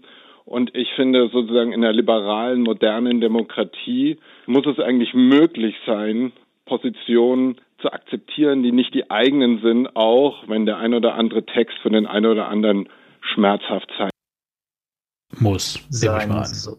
Ja. Sollte. Sollte. Hm. Ja, finde ich Sollte. schön, dass er direkt wieder die Hufeisenmetapher reingebracht hat. Genau. Und gesagt hat, ja, das ist bei, egal ob links oder rechts, ist immer gleich. Aber äh, so, ne? Genau. Ja. Und Marvin Sixtus. Marvin, echt, hat er gesagt, Marvin? Oh Gott, das habe ich Er, nicht. er hat später sogar, ich weiß gar nicht, wir Ja. haben nachher noch einen Ausschnitt von ihm, aber da, er hat es zweimal gesagt, ich weiß nicht, ob das damit drin ist. Aber Ja. ja, er scheint wirklich davon auszugehen, dass Marius Sixtus tatsächlich Marvin heißt. Ja. Ja, der ist, der ist zum Beispiel bei mir auch irgendwie äh, in der linken Twitter-Timeline drin. Ich verstehe Mario Sixtus nicht so wirklich, ähm, aber auch gut. Ähm, Ich verstehe ihn schon. Ich bin ihm jetzt von der Zeit entfolgt, als er mal äh, es als notwendig dargestellt hat, äh, wenn man Neonazis begegnet, ihnen direkt auf die Fresse zu schlagen. Wo ich denke, komm, das, dass jemand ein Neonazi ist, das reicht mir jetzt nicht als Argument, diesem Menschen direkt Gewalt anzutun. Ja. Ja, ja, gut. Aber also was, äh, vielleicht ähm, ähm, hören wir mal kurz ein bisschen auf, so gehässig zu sein und sagen, äh, lassen wir jetzt, also, äh, was Ulf Poschert sagt, ist, ja, also wie gesagt, ne, er sagt zum einen mal, es ist, also langsam wird dieser Satz einfach auch, ich glaube, wir müssen unseren, äh, äh, wir werden den Postcast nochmal irgendwie umbenennen. Wir müssen ihn umbenennen in äh, There are fine people on both sides. weil also, weil also im Wesentlichen sagt er ja wirklich so, ja, äh, klar gibt's Morddrogen, aber äh, ob das, äh, also ob ich frage mich auch wirklich, ob es Morddrogen von von äh, der von Storch und und äh, äh, Jörg Meuthen und so weiter gibt und Alice Weidel. Äh, keine Ahnung, aber ne, so also es gibt halt eben jedenfalls äh, sowohl eben auf der rechten Seite, wie er so schön sagt, gibt es halt eben dann Leute, die sich super krass aufregen und die gibt es auch auf der linken Seite und das hat nichts mit einem System Don Alfonso zu tun, sondern äh, ja, äh, eher mit einem System das Internet oder so. Und was ja so interessant daran ist, ist, dass er natürlich die Frage umgeht, weil die Frage ist ja nicht, ist das Internet ein Problem, sondern die Frage ist ja, wie geht man mit dem System Don Alfonso um? Und das ist ja das, was du gerade, wie hast du es genannt? Finger, Fingerpointing? Nee, wie hast du? Fingerzeig. Ja, gut, ja. Das Fingerzeigsystem. Ja, also so ne, dieses, dieses Fingerpointing-Ding äh, irgendwie, dieses Fingerzeigsystem. Ähm, und ich glaube, das meinte sie ja, ne? Wahrscheinlich in ihrer Frage. Und da geht er ja nicht drauf ein. Nee, überhaupt nicht. Äh, sondern er macht einfach direkt auf, ja, die anderen machen. Die sind ja, äh, also bei denen ist halt kein Fingerzeig, sondern die kommen einfach so gebündelt auf den. Äh, also irgendjemand wird es schon ausgelöst haben. ähm, in dem Fall ja ziemlich deutlich Jasmina Kuhnke, die äh, von dann von so angegriffen wurden. Auf einmal sind sie jetzt alle. Ich meine, war ja tatsächlich so, dass jetzt auf einmal mit einem Punkt die Leute angefangen haben, halt über dieses System Don Alfonso zu reden, das groß aus, aufzuziehen und halt äh, mal für alle, die es noch nicht mitbekommen haben, eben an die Öffentlichkeit zu zählen, guck mal, so macht er das, so läuft das und da leiden Menschen ganz real drunter. Ja. So ist es. Und das hat dann auch äh, die liebe Natascha Strobel, über die wir ja auch schon gesprochen haben, die hat das auch nochmal in einem Twitter-Thread alles äh, aufgedröselt, warum das eben nicht das gleiche ist, wie es die eine Seite macht und wie es die andere macht. Weil, äh, Oh, echt? Was hat sie gesagt? Das interessiert- äh, Natascha Strobel war doch, glaube ich, die, über die wir ähm, an das Jörg Meuthen-Ding damals gekommen sind, ne? Wenn mich ja, die, die hatte Das- damals das analysiert, meine ich. Auch, ja. Genau, ja, okay, erzähl weiter. Ja, also, also was hat sie gesagt? Wieso ist das Also nicht das Gleiche? Natascha Strobel, österreichische Politikwissenschaftlerin, die sich sehr, sehr stark mit ähm, Methoden und Rhetoriken der Rechten beschäftigt. Äh, ich springe einfach mal an einer äh, guten Stelle in ihren Thread rein und lese ein bisschen was vor. Gerne. Äh, es geht hier nicht nur um Form, sondern auch um Inhalt, weil ein rechter Shit Shitstorm ja etwas bewirken soll. Menschen sollen rausgedrängt werden aus dem Diskurs. Das persönliche Risiko soll zu groß werden, so dass man seine Meinung nicht mehr sagt. Damit verschwinden Standpunkte. Und wenn ich von persönlichem Risiko spreche, dann spreche ich von Mord- und Vergewaltigungsdrohungen. Die sind nie in Ordnung. Sie treffen bei rechten Shitstorms aber auch noch zusätzlich Leute, die kein Sicherheitsnetz haben, keine Zeitung, kein Institut, das sich hinter sie stellt. Accounts wie Don Alfonso sind also rein destruktive Accounts, die nichts anderes wollen, als den demokratischen Diskurs zu zerstören. Also zehren an, äh, in ähm, Klammern indem sie, indem sie sich der Methodik der extremen Rechten bedient und dabei die Protektion anerkannter gesellschaftlicher Institutionen genießt. Was machen, so, was machen nun seine GegnerInnen? Das genaue Gegenteil. Sie setzen sich inhaltlich auseinander, recherchieren Quellen, verfassen Artikel und Threads, teilen Wissen und erarbeiten im Austausch untereinander eine Übersicht der menschenverachtenden Systematik. Es ist eigentlich ein ziemlich beeindruckendes Zusammenkommen vieler Menschen, die ihre Zeit und Mühe dafür nutzen, andere aufzuklären, Angriffe festzuhalten und damit andere UserInnen schützen und Solidar Solidarität zeigen. Das ist das Gegenteil eines Shitstorms. Das ist ein die Stirn bieten. Ja. Stimmst du dann damit überein? Also welches, ähm, also gut, das mit den, ja, das stimmt ja auch wieder nicht. Also, das ist schon ein bisschen quatschig, oder? Also ich meine, Linke haben Ja. gar kein, äh, also erstmal muss man wieder mal festhalten, auch sie lässt sich ja direkt auf diese ähm, Metapher wieder ein und, und sagt wieder, das sind irgendwie die beiden Sachen, die man vergleichen muss. Aber egal. Und, und sie sagt aber dann, äh, Nee, ähm, die der- haben niemanden, der sie schützt.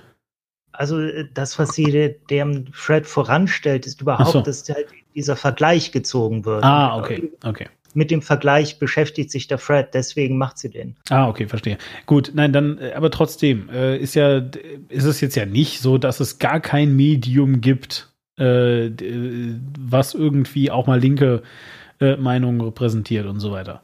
Ja, und ich meine, die, ähm, also ich finde das ganz lustig. Ich ähm, beobachte das jetzt schon eine Weile und ich habe so das Gefühl,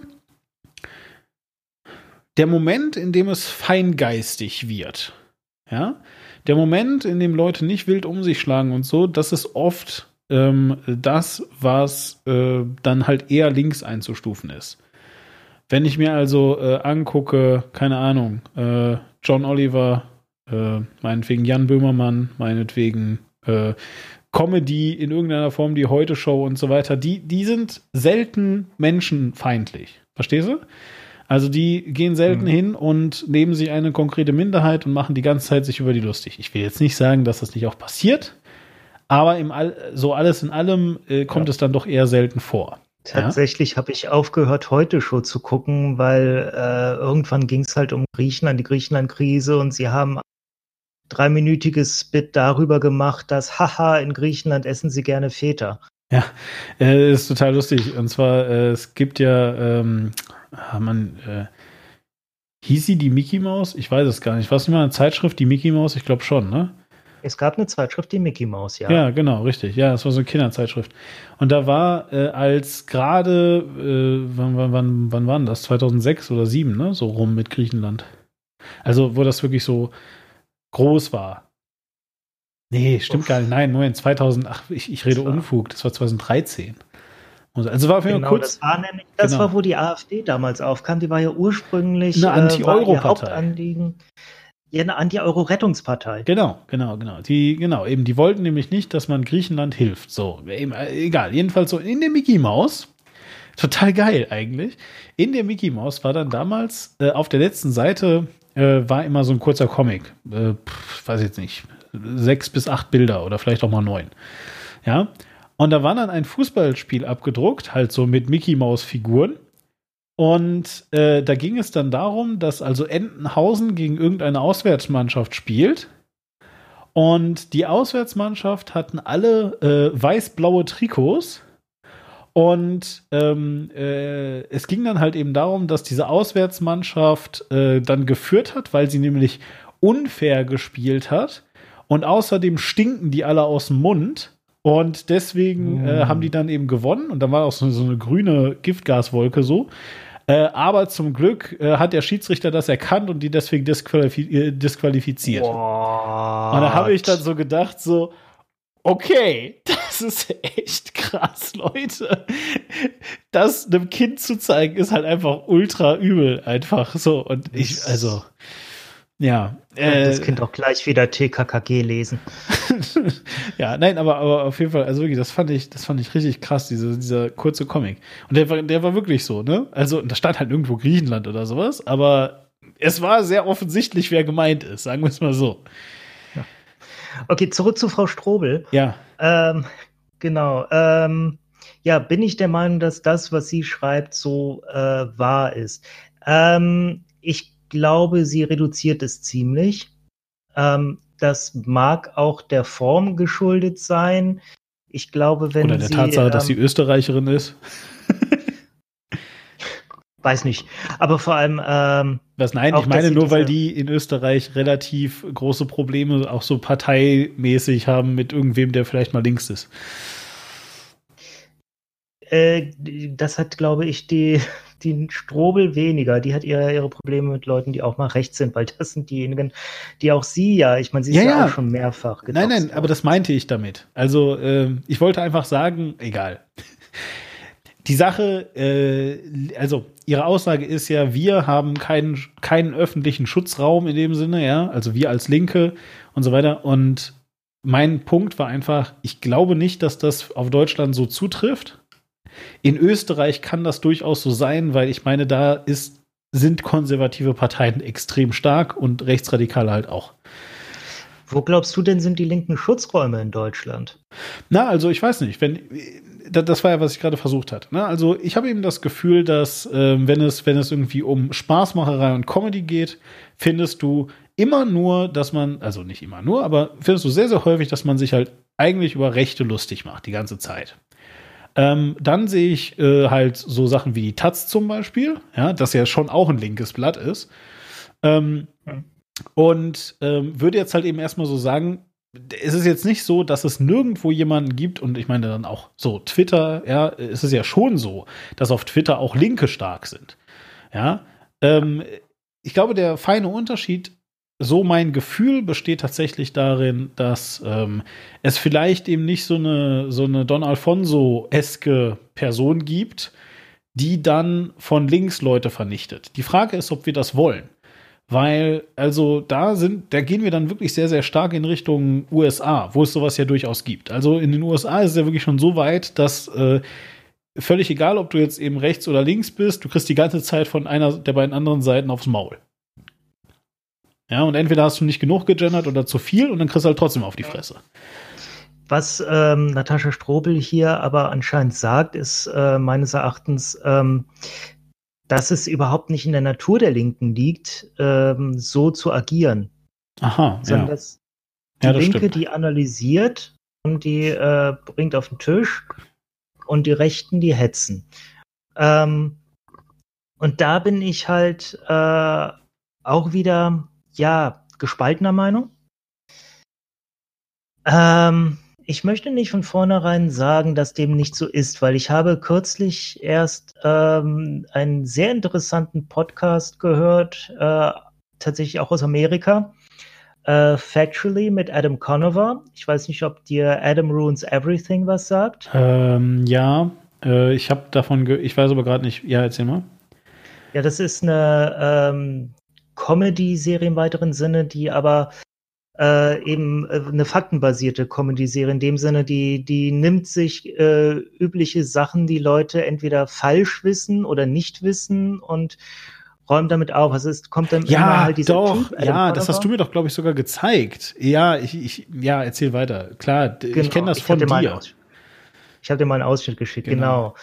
Und Da ist dann halt dieser Typ Adam Conover, den äh, kann man von College Humor kennen. Da hat er erste äh, so Videosachen gemacht, ist schon länger vorher als Stand-up-Komiker unterwegs gewesen und äh, äh, kleiner kleines Titbit, äh, man hört ihn auch bei BoJack Horseman, was auch daher kommt, dass er seit über zehn Jahren mit der äh, Zeichnerin, die BoJack Horseman äh, entworfen hat, zusammen ist. Ähm, dieser Adam Conover, der geht eben rum und sagt Leuten, wie es wirklich ist. Äh, also als diese Figur, die ihn halt immer plötzlich auftaucht, grinst und den Leuten sagt, actually, it's more like this. Und denen dann halt äh, irgendwo Sachen hervorzaubert, die zeigen, wie die Verhältnisse wirklich sind. Und der hat halt einen Podcast, dieses Factually. Mhm. Und ähm, da hat er immer, ähm, äh, also er hat, ist da reingegangen mit dem, äh, äh, mit dem Ziel, auch einen lustigen Podcast zu machen. Der ist leider überhaupt nicht lustig geworden, aber das macht nichts, denn er ist höllisch interessant. Und er, genau, und er hatte da äh, jetzt kürzlich einen äh, Politwissenschaftler, der halt auch äh, untersucht hat, warum hat sich die amerikanische politische Szene so radikalisiert? Warum ist es überhaupt nicht mehr möglich für Demokraten und Republikaner zusammenzuarbeiten? Und der hat halt auch äh, dann ganz stark äh, herausgestellt, was ist denn der Grundunterschied im Denken und im Herangehen von links und rechts in Amerika. Und was lässt sich zumindest in Teilen durchaus auch auf äh, Europa anwenden. Mm, Und zwar ist es so, ähm, und es tut mir leid, dass wir natürlich bei dieser Sache die Hufeisenmetapher wieder ein bisschen bedienen müssen, aber das ist halt, äh, wir haben durchaus ja eine reale Spaltung in zwei Lagern, die Klar. sich leider an der Hufeisenmetapher auch orientiert. Durchaus. Also, als wenn ich, wenn ich mich darüber so lustig mache, dann ist das halt vorwiegend immer dann, wenn es ganz konkret, äh, weiß ich jetzt nicht, um meinetwegen äh, rechtsradikale Attentate in Halle geht und man dann sagt, ja, aber die Linken, ja, so, und dann äh, damit halt eben nochmal ganz so, ja, aber also die Linken, da ist ja auch ein großes Problem die Gewalt. Und ich dann denke, sorry. nee. So, ne? Aber egal. Äh, Ja. Gewalt wird von links halt ganz anders angewendet. Das hat auch äh, eben im Grunddenken und Verstehen von links und rechts äh, ein, eine Begründung, nämlich äh, die Linke, die befasst sich sehr viel mehr mit Fakten, mit, äh, mit, mit Details, mit Verstehen von kleinen Dingen, während der Rechten es immer mehr um das große Ganze geht. Und während die Rechte dann halt eben mehr mit darüberstehenden Werten argumentiert und der große angeblich Volkskörper muss gesund sein, das Volk muss stark sein, geht es bei den Linken dann eher um individuelle Rechte. Äh, also der, der, das Individuum muss gestärkt sein. Äh, es muss dem, dem Einzelnen gut gehen. Und das ist etwas, was, äh, was den Rechten halt gar nicht so sehr interessiert. Und deswegen, äh, das kannst du auch tatsächlich diskursiv nachweisen, wenn du dir die Debatten zwischen Hillary Clinton und ähm, Donald Trump anschaust. Äh, Hillary redet immer über konkrete Maßnahmen und Donald Trump immer über Werte und äh, was im Großen eingehalten werden muss. Und das, ähm, es lässt sich auch darin sehen, äh, wenn du den Leuten, wenn die Leute auf der Straße fragst, äh, welche konkreten Maßnahmen sollten politisch durchgesetzt werden, dann sagen die vor allem eben zu eher demokratischen, also link, die Partei der Demokraten Amerika zu deren Maßnahmen. Ja, das finde ich gut, das sollte man so machen. Und ähm, aber wenn du dann fragst, okay, und für welche Werte sollte Amerika eintreten, dann sind sie eher wieder bei den Republikanern.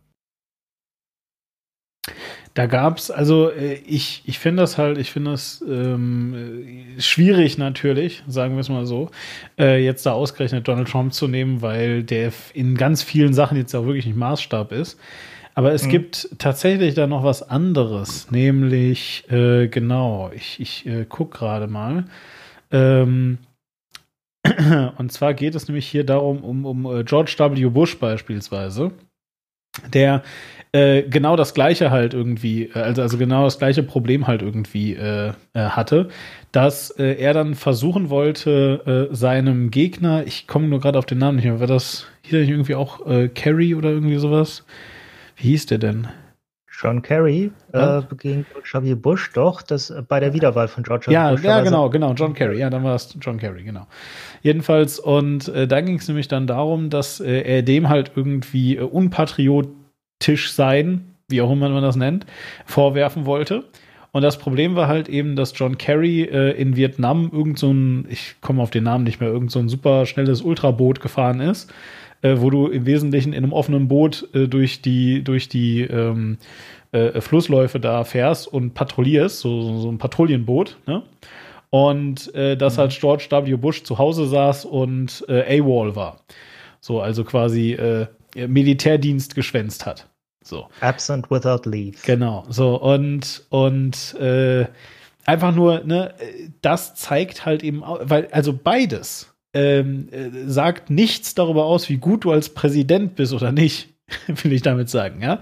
Also also weder ob du jetzt in äh, Vietnam warst und da äh, vermutlich dann auch äh, deinen Fair Share an Kriegsverbrechen hattest, noch dass du zu Hause warst und halt Militärdienst geschwänzt hast, äh, macht dich besonders gut für einen Präsidenten. Aber der Punkt ist ja eigentlich, ähm, äh, dass das überhaupt rausgekramt wurde, dieses ganze Ding.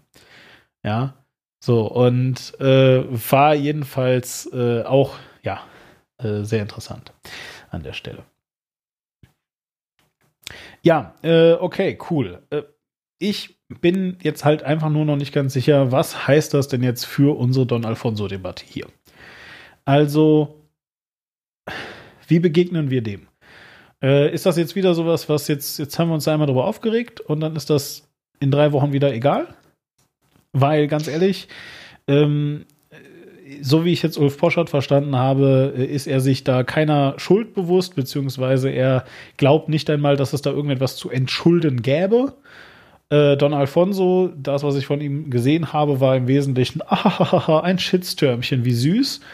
Und äh, ansonsten, ja, Ja, das tatsächlich möchte Ulf Poschert darüber gar nicht mal wirklich reden. Ich nehme ihn überhaupt nicht in Schutz, sondern ich reagiere darauf, dass wir hier gerade drüber sprechen und ich so gerade lerne, dass wir nicht darüber sprechen, was auf Twitter passiert, sondern dass sie wie mit dem ersten Artikel Montag vor einer Woche, als sie über meinen Twitter-Abschied geschrieben haben, dann sofort dahinter gestellt haben, wie sie sich das alles so vorstellen, dass bei uns Leute protegiert werden, die auf Twitter hetzen. Und ich glaube, wir können das Gespräch so weiterführen. Es führt nur nirgendwo hin. Weil wenn sie das zu einer einseitigen Sache machen, so wie das gerne mal passiert, zu sagen, ja, das ist vor allem Problem von jemandem, der wie in Gestalt von Don Alfonso, einem piratenwählenden Ex-SPD-Mitglied, der Fahrrad fährt und sich vegetarisch ernährt und kluge Texte für uns schreibt, dann können sie das machen. Das es führt nur zu nichts.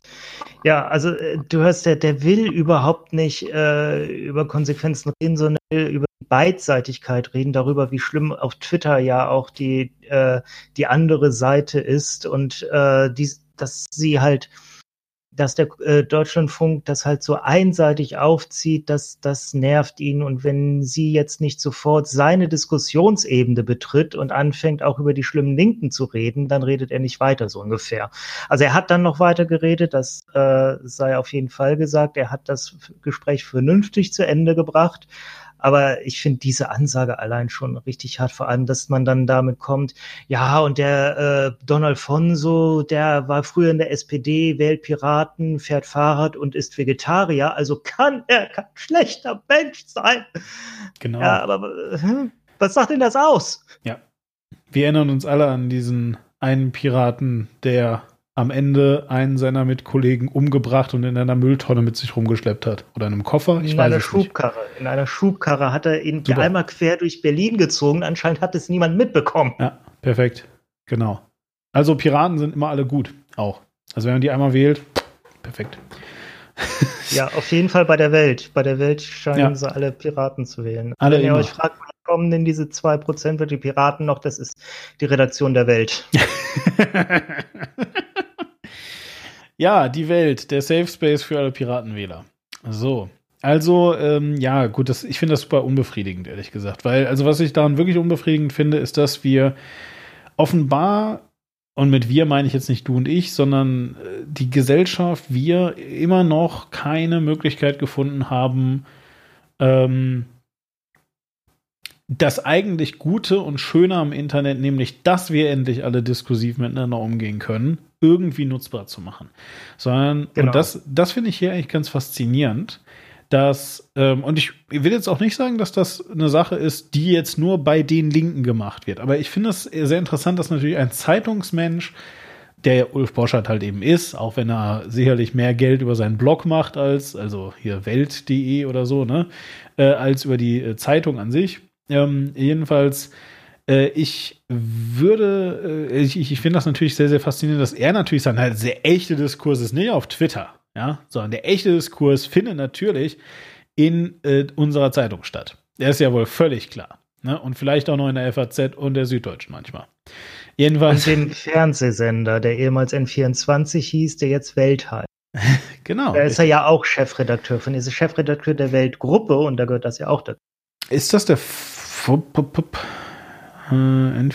okay. Von, von was ist denn dann noch gleich jetzt die, äh, die, die, die äh, Tanit Koch? Äh, war, war die NTV? Äh, die ist jetzt bei, die ist jetzt bei RTL, ja. Also äh, NTV gehört zu RTL. Ja, okay, ah, dann ist sie da bei NTV. Okay, dann, dann habe ich nichts. Okay, ich dachte nämlich, die wäre N24 gewesen. Aber gut, äh, ja, dann ist die also NTV. Dann habe ich mich da Nee, die ist ja bei Springer raus, weil äh, Julian Reichelt sie bei Bild rausgedrängt hat. Ja. Na, sowas. Na gut. Äh, hier Tanit Koch war mal, äh, vielleicht für alle, die jetzt gerade sich fragen, worüber wir reden, die war mal von äh, Bild, von der, von der Bild-Zeitung, ich glaube dem Printmedium, die Chefredakteurin. Und Julian Reichelt ist, äh, stand heute von Bild Online der Chefredakteur. Ich weiß nicht, ob er auch jetzt von dem Printmedium Chefredakteur ist. Ja. Ja, okay. Genau. Also er ist jetzt der Chefredakteur der Bild mittlerweile. Und nach ja. äh, dem äh, nach wie vor sehr glamourösen, ohne das jetzt beurteilen zu wollen, ähm, äh, ehemaligen äh, Chefredakteur der äh, Bild-Zeitung.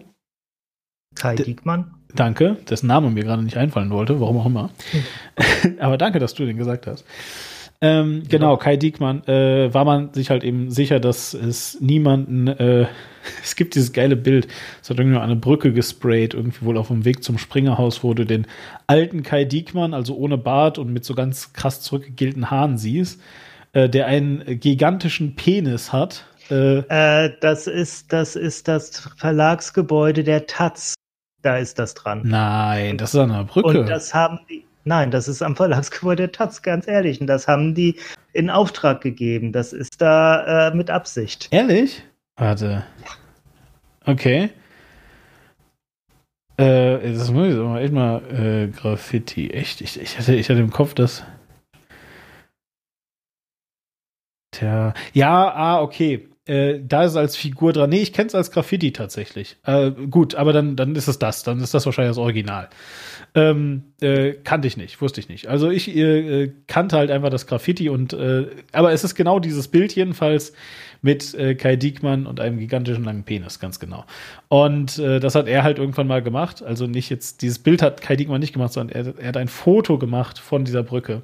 Und äh, da dann auch wieder gesagt, wie schön es ist, äh, einen bleibenden Eindruck hinterlassen zu haben oder so der Art. Ähm, so, und nachdem der weg war, hat man dann also Tanit Koch und Julian Reichelt äh, eingesetzt. Und ich glaube, man wollte einfach, dass die beiden sich maximal im Rahmen der Policy auf die Fresse geben, um zu gucken, wer von den beiden am Ende es schafft. Und das war dann wohl Julian Reichelt. Ja. Genau.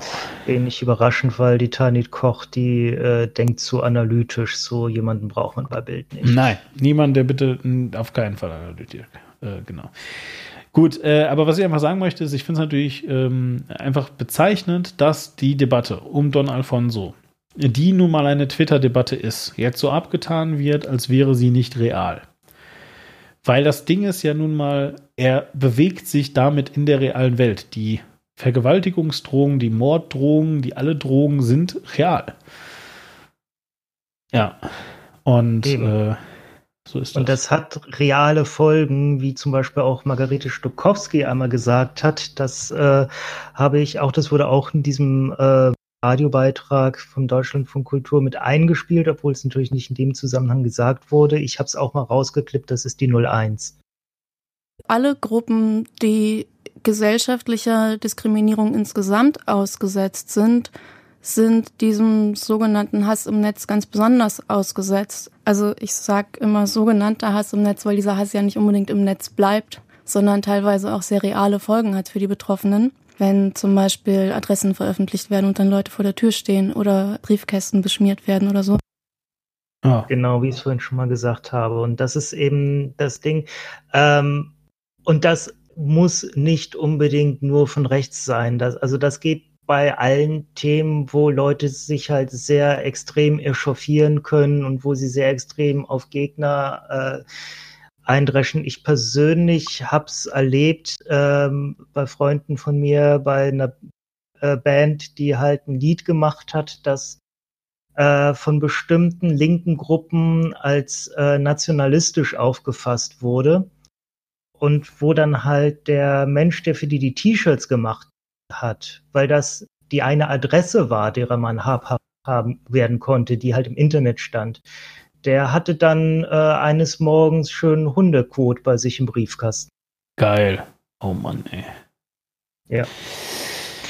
Ja, gut. Also, was können wir dann jetzt zu dem Diskurs sagen? Eigentlich ist er verfehlt, ne? Eigentlich, also so fühlt sich das gerade für mich an. Ich, ich habe das Gefühl, dass, ähm, ja, wie soll ich sagen, jetzt die Menschen, die sich einfach über Don Alfonso derzeitig sehr empören, sicherlich zu großen Teilen zu Recht, dass die schon gute Punkte haben, die von ja, äh, der Seite, die jetzt Don Alfonso vielleicht wirklich auch dann real ähm, ich weiß gar nicht, wie man das nennen soll, zum Zuhören zwingen könnten. Irgendwie sowas vielleicht. Ja. Ich, ich denke, man, man kann ja einfach formulieren, okay, was wird von Don Alfonso denn erwartet? Was würde es denn gut machen? Ich finde, äh, ich glaube, niemand erwartet ernsthaft von ihm, dass er verschwindet. Niemand äh, verlangt auch von ihm, dass er verschwindet, sondern verlangt von ihm, dass er sich verdammt nochmal im Rahmen eines gewissen Anstands benimmt. Und dann darf er auch seine Meinung, selbst wenn wir äh, wenn eine große Mehrheit, äh, beziehungsweise egal ob es eine Mehrheit ist, wenn, wenn halt äh, viele Menschen die, diese nicht teilen, dann darf er die halt trotzdem auch sagen und verbreiten. Aber es muss halt, A, muss diese Meinung vernünftig recherchiert sein, auf Fakten beruhen. Das ist nämlich auch etwas, was ihm gerne mal vorgeworfen wird, dass seine äh, Dinger halt eben wie, er weiß ja nicht, wer diese Leute sind, die er im, Gö- im Görlitzer Park fotografiert hat. Dass er da, dass sowas einfach macht. Das geht nicht. Äh, und dass, ähm, dass er eben aufhört, seinen Followern, wenn er schon weiß, die, die reagieren, wie sie reagieren, dass er eben aufhört, äh, Leute da aufs Korn zu nehmen, weil das tut nicht Not. Und das finde ich auch, äh, das sagt ja auch nur Scheißsachen über ihn als Mensch.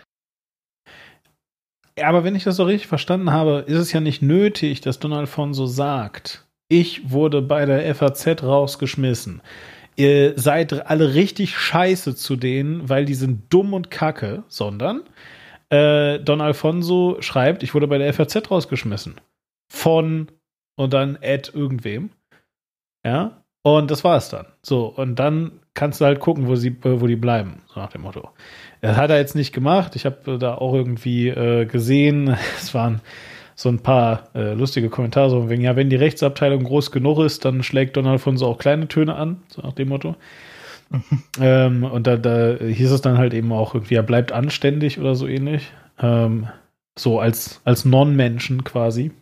Ja, aber dieses bleibt anständig. Das erwarte ich viel mehr von ihm. Weil er Ja. weiß ja, was passiert, wenn er jemanden outcallt. Und äh, Ja. er soll ja auch durchaus weiter das Recht haben, Menschen zu benennen, die seiner Meinung nach etwas Falsches tun. Aber da muss er da auch dazu sagen, äh, ich bin der Meinung, der Mensch äh, tut etwas Falsches, aber bitte, äh, bitte geht jetzt nicht alle und äh, kackt dem in den Vorgarten oder so. Wobei, wenn er das sagt, dann äh, verstehen die Leute das wahrscheinlich so, ah, okay, Don Alfonso hat gesagt, im Vorgarten ka- kacken. Ja. Ja. Also ich meine, das kann für ihn eventuell auch äh, schwierig sein. Ich weiß nicht, aber im Moment ist ja wirklich so, dass er es tatsächlich einfach benutzt gegen seine Gegner. Und dass er das anscheinend auch relativ bewusst macht. Äh, ich sage bewusst anscheinend, denn letzten Endes wissen wir es nicht 100 Prozent, aber es sieht doch sehr danach aus. Und das macht man nicht.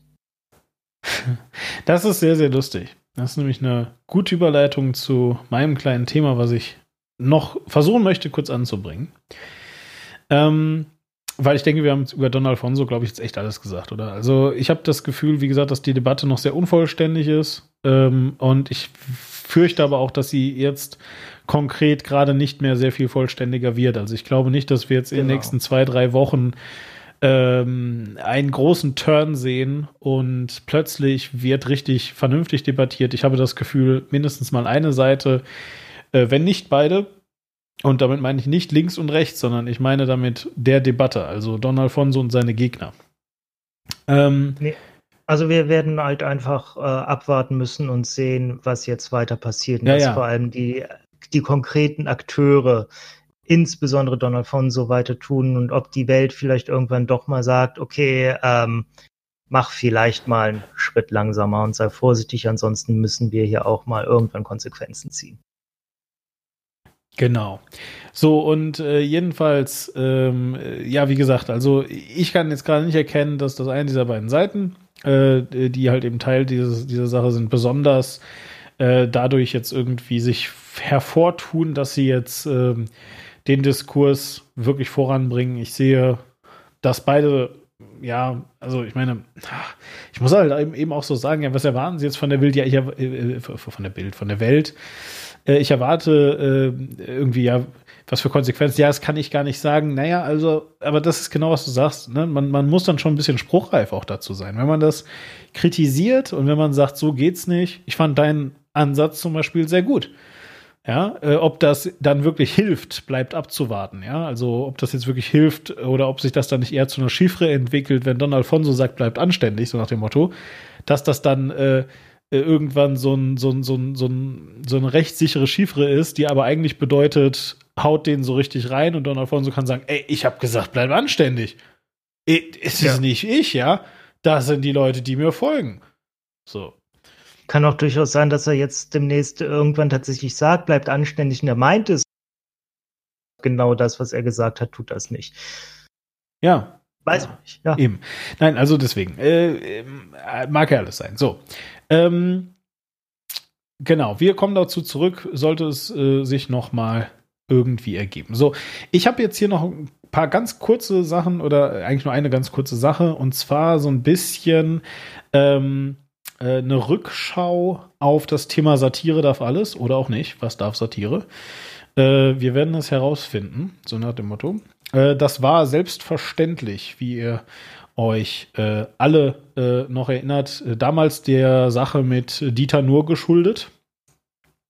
Wir hatten äh, darüber berichtet im äh, Postcast und da ging es halt eben darum, dass äh, da Dieter Nur so ein bisschen, ähm, naja, versucht hat, sowas ähnliches wie Satire zu machen oder Kabarett, aber eigentlich war es irgendwie ein bisschen ja. Comedy, aber auch nicht so besonders gute. Jedenfalls, äh, ihr könnt das alles nachhören im äh, Postcast 09, wenn ihr möchtet. Und ähm, naja, damals dachte ich so, ah, ich habe da noch so ein paar Sachen vergessen. Beispielsweise den Fall Charlie Hebdo, ja, also wo ganz konkret äh, Satiriker, ja, man kann es nicht anders sagen, hingerichtet wurden dafür, dass sie äh, Satire gemacht haben, dafür, dass sie, äh, wenn ich das so zusammenfassen darf, den Propheten beleidigt haben, nämlich äh, Mohammed. Sie haben ihn abgebildet und zwar sehr unflätig. Und äh, daraufhin äh, wurde das Verlagsgebäude von Charlie Hebdo gestürmt und es sind, glaube ich, was sieben oder so. Ich, ich komme gerade auf die Zahl nicht, aber ich weiß es auch nicht mehr. Viele ich Menschen getötet worden. Ja, äh, anders als. Nur, ich, ich kam damals wie heute nicht drum rum, äh, mir, mir das vorzustellen, wie das ist, wenn, äh, wenn du dann in die Situation bist und siehst, okay, meine Kollegen werden jetzt gerade hier erschossen und gleich erschießen die mich als nächstes. Es ist so ein unheimlicher Psychoterror, den man in so einem Moment auch durchmachen muss. Also furchtbar. Ja, genau, das kann man sich auch gar nicht vorstellen. Und äh, zum damaligen, also einfach um, um diese Frage jetzt, also was darf denn dann jetzt Satire und so, ne, äh, auch nochmal so ein bisschen, noch einen weiteren Spin zu geben. Also sind ganz viele Menschen gestorben. Äh, ich müsste jetzt wirklich nachgucken, wie viele es waren.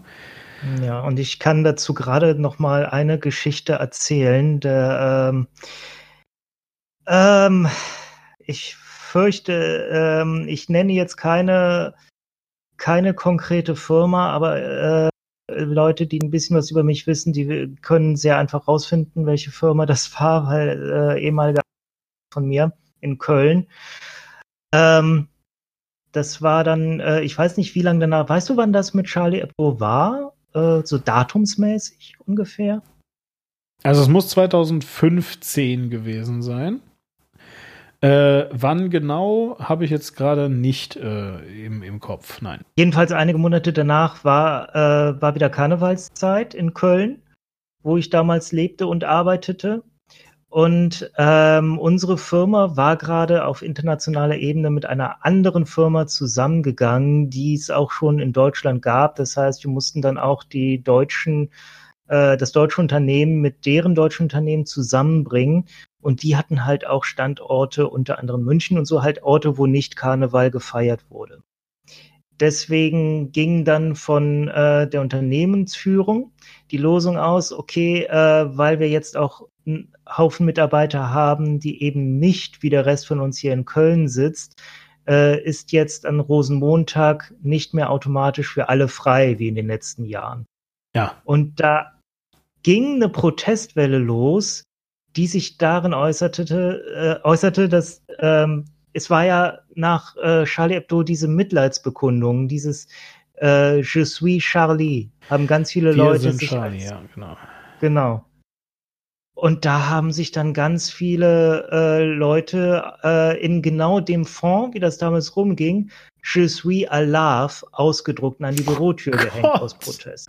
Oh Gott. ja, oh Gott. wo ich auch dachte, oh Gott, das könnt ihr doch nicht. Oh, gut, dass Ja. wir hier ein geschlossenes Büro sind und das nicht öffentlich ist. Ich hoffe, das nimmt mir niemand äh, übel, dass ich das jetzt hier gesagt habe in diesem Rahmen. Ich nenne auch keine Namen. Das äh, waren auch nur einzelne Mitarbeiter, die das gemacht haben. Wir haben das intern sehr kontrovers diskutiert. Aber die, äh, so ein paar Leute, die wollten das halt gerne so machen. Und ja, Ja, ja, ja. Äh, ja, genau. Aber ich meine, ne, es gab ja auch noch andere lustige Äußerungen ähm, dazu. Und zwar nämlich zu der Zeit, als Charlie Hebdo passiert ist, war ein ähm, äh, heute Europa-Abgeordneter, äh, soweit ich weiß, das kann man, kann ich, dann kann das aber nicht 2015 sein, jetzt, ja jetzt gucke ich Charlie Hebdo nach.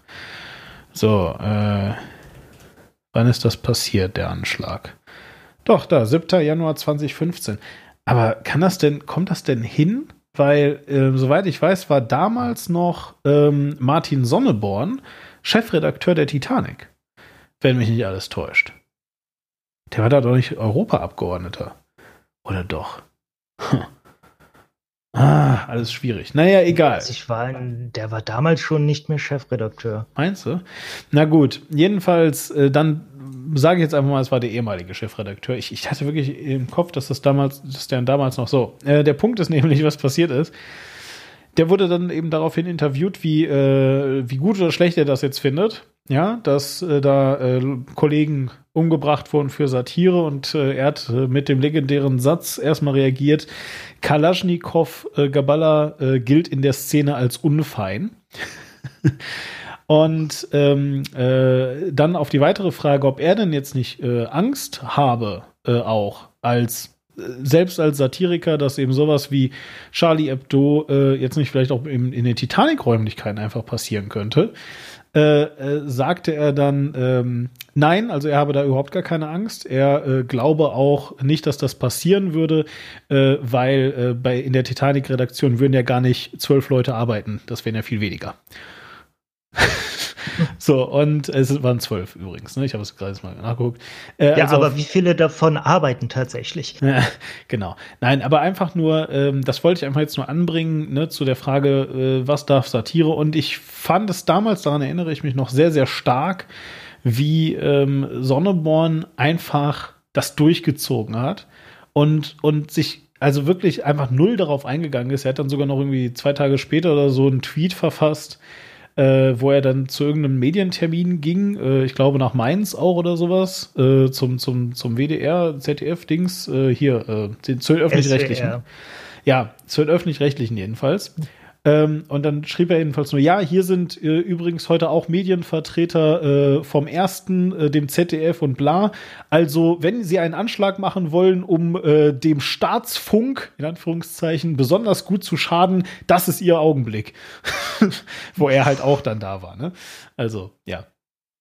Ja. Äh, fand Okay. ich, fand ich, fand ich sehr, sehr äh, äh, krass. Äh, aber wie gesagt, auch ein Stück weit vielleicht äh, das, was man sich zu dem Umgang da wirklich dann mit äh, gewünscht hat, weil ich meine, auf der anderen Hand war das jetzt ja nicht wirklich respektlos gegenüber der Toten oder sowas, sondern eher ein, eine Kampfansage gegen die Leute, die meinen, dass man so ähm, mit Menschen umgehen sollte, die ein Bildnis vom äh, Propheten Mohammed äh, machen.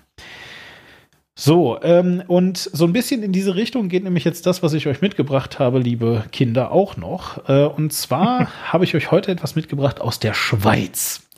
Und ich möchte daraus ein bisschen so ein, so ein äh, kleines Ratespiel machen. Ich habe äh, das immer so geklippt, äh, dass äh, danach immer äh, ich Quink quasi die Frage stellen kann, na, was glaubst du, worum es jetzt hier geht in dem nächsten Statement und so weiter? Äh, genau, und du darfst dann so ein bisschen so, äh, so raten, was die Leute jeweils sagen. Also, äh, kurz um den Rahmen äh, abzustecken, damit ihr das so ein bisschen äh, mitbekommt. Also, es gibt eine, ähm, es gibt eine, eine äh, Sendung im SRF, das ist quasi das öffentlich-rechtliche Fernsehen in der Schweiz. Äh, die heißt De Ville oder De Ville oder je nachdem, wie du es halt eben aussprichst, weil hängt dann natürlich auch vom äh, Dialekt ab, den du benutzt. Ähm, jedenfalls, und das ist so ein bisschen, also die ist jetzt auch vielleicht gerade in Deutschland ein bisschen berühmter geworden, weil nämlich Jan Böhmermann da war, tatsächlich vor einer Woche oder so. Ähm, war ein ziemlich schwacher Auftritt von Jan, muss ich an der Stelle mal sagen. Ähm, jedenfalls, und der war also dort. Und ähm, ja, es ist so ein bisschen wie, es ist so ein bisschen wie, wie, wie äh, Neo Magazin Royal, aber halt nicht so krawallig, sage ich mal, ne? Ist halt eben alles immer noch schweizerisch. So, und ähm, äh, So, und Ja, wir machen hier Neomagazin. Aber genau. nicht so krawallig. Genau, also, also, das ist, also das ist jedenfalls die Will. Und dann gibt es äh, eine äh, andere Organisation, sag ich mal, äh, die heißt, das ist die UBI. Ähm, da kannst du uns bestimmt gleich sagen, wie die in Deutschland heißt. Ich konnte das nicht mehr äh, googeln. Die UBI ist die unabhängige Beschwerdeinstanz für Radio und Fernsehen. Ach du liebe Güte. Also quasi Ähm. äh, das, wo du hier diese, diese Programmdirektion, wo du dich auch eben halt bei den öffentlich-rechtlichen beschweren kannst. Äh, Kann ich dir ehrlich gesagt nicht äh, sagen, aber ich kann mir auch vorstellen, dass das äh, in Deutschland anders geregelt ist, weil wir hier ja anders als in der Schweiz mehrere voneinander getrennte Anstalten Ja. haben, die zum öffentlich-rechtlichen gehören. Das kann vielleicht auch sein. Jedenfalls so diese, äh, ja, also ich meine, die sind ja auch, die sind ja auch unabhängig. Das ist ja, ist ja im Namen. Ne? Also die ist wahrscheinlich so ein bisschen so übergreifend. Also der Punkt ist jedenfalls, wenn es da äh, Beschwerden gibt, kannst du dich eben an die wenden und dann kannst du halt eben darüber reden. So dadurch, dass jetzt also ähm, De Will durchaus, naja, auch mal satirisch werden kann, ja, ähm, äh, gab es also eine Beschwerde. Wir hören mal ganz kurz äh, rein in den Start, um uns ein bisschen einzustimmen. Dann weißt du auch, wie man es jetzt genau ausspricht, nämlich so. Es war eine Woche nach Ostern. In der Satiresendung Deville des Schweizer Fernsehens SRF trat der Komödiant Cenk Korkmaz auf. Genau. Also der Schenk Korkmaz ähm, Mhm. äh, Den Namen habe ich schon gehört. trat auf. Oh, super, das ist ja sehr interessant. So, und der trat auf äh, und ich sag mal so, ähm, äh, der Zeitraum, der gerade benannt wurde, also wann das das war, ist sehr, sehr wichtig für meine erste Frage für dich. Äh, nämlich, um was wird es wohl gegangen sein in seinem, also ne, offensichtlich hat das für einen Skandal gesorgt, was der dafür, was der da gesagt hat. Was glaubst du, worum es also ging? Äh, ähm, ähm, ähm, Es war eine Woche nach. eine Woche nach den Anschlägen von Paris. Nein, nein, hat er gerade gesagt. Es war eine Woche nach Ostern. Ah, entschuldige. Ja, Fast das gleiche. Ja. genau. Also um was wird es wohl gegangen sein? Äh, wahrscheinlich dann um Jesus. Genau. Wir hören mal eben rein. Äh, da ist auch, ich glaube, so ein einziges Mundartwort. Ich glaube, ihr versteht es, weil er wiederholt es danach nochmal auf Hochdeutsch. Äh, trotzdem an alle, die nicht Schweizer sind und äh, die sich freuen, dass jetzt gleich wieder Menschen mit Akzent sprechen, das ist euer Moment. Ja, also, wir fangen mal an. Er hielt einen Monolog über Jesus und seine zwölf Follower und er sprach darüber, was Jesus als sogenannter Influencer heute wohl vermarkten würde. Als Jesus wäre es doch cool, Kreuzfahrten anbieten. Oder nicht? Wäre doch ein cooler Marketing-Gag, so auf Kreuzfahrt mit Jesus. Inklusive Hochseewanderung, wo man so über den Pazifik läuft mit den Leuten. Genau. Also Lüd ist Leute und Kreuzfahrt ist Kreuzfahrt. Ja, einfach nur, damit ihr es wisst. äh, aber ich glaube, man hat es verstanden. Also äh, offensichtlich, äh, ne, es ging um Jesus und seine zwölf Follower, wurde ja gerade gesagt. Und dann äh, der halt so. So, jetzt sag mir doch mal, wie krass findest du die Witze? Das finde ich unverschämt. Das kann man nicht machen. So, das würde Jesus nie tun. Kreuzfahrten sind nicht nachhaltig. Die sind unheimlich umweltschädlich. ja, also ich weiß nicht, ich habe das halt so gehört damals und dachte mir so, oh, das, ey, das ist die Schweiz, ey, hier ist die Welt einfach noch in Ordnung.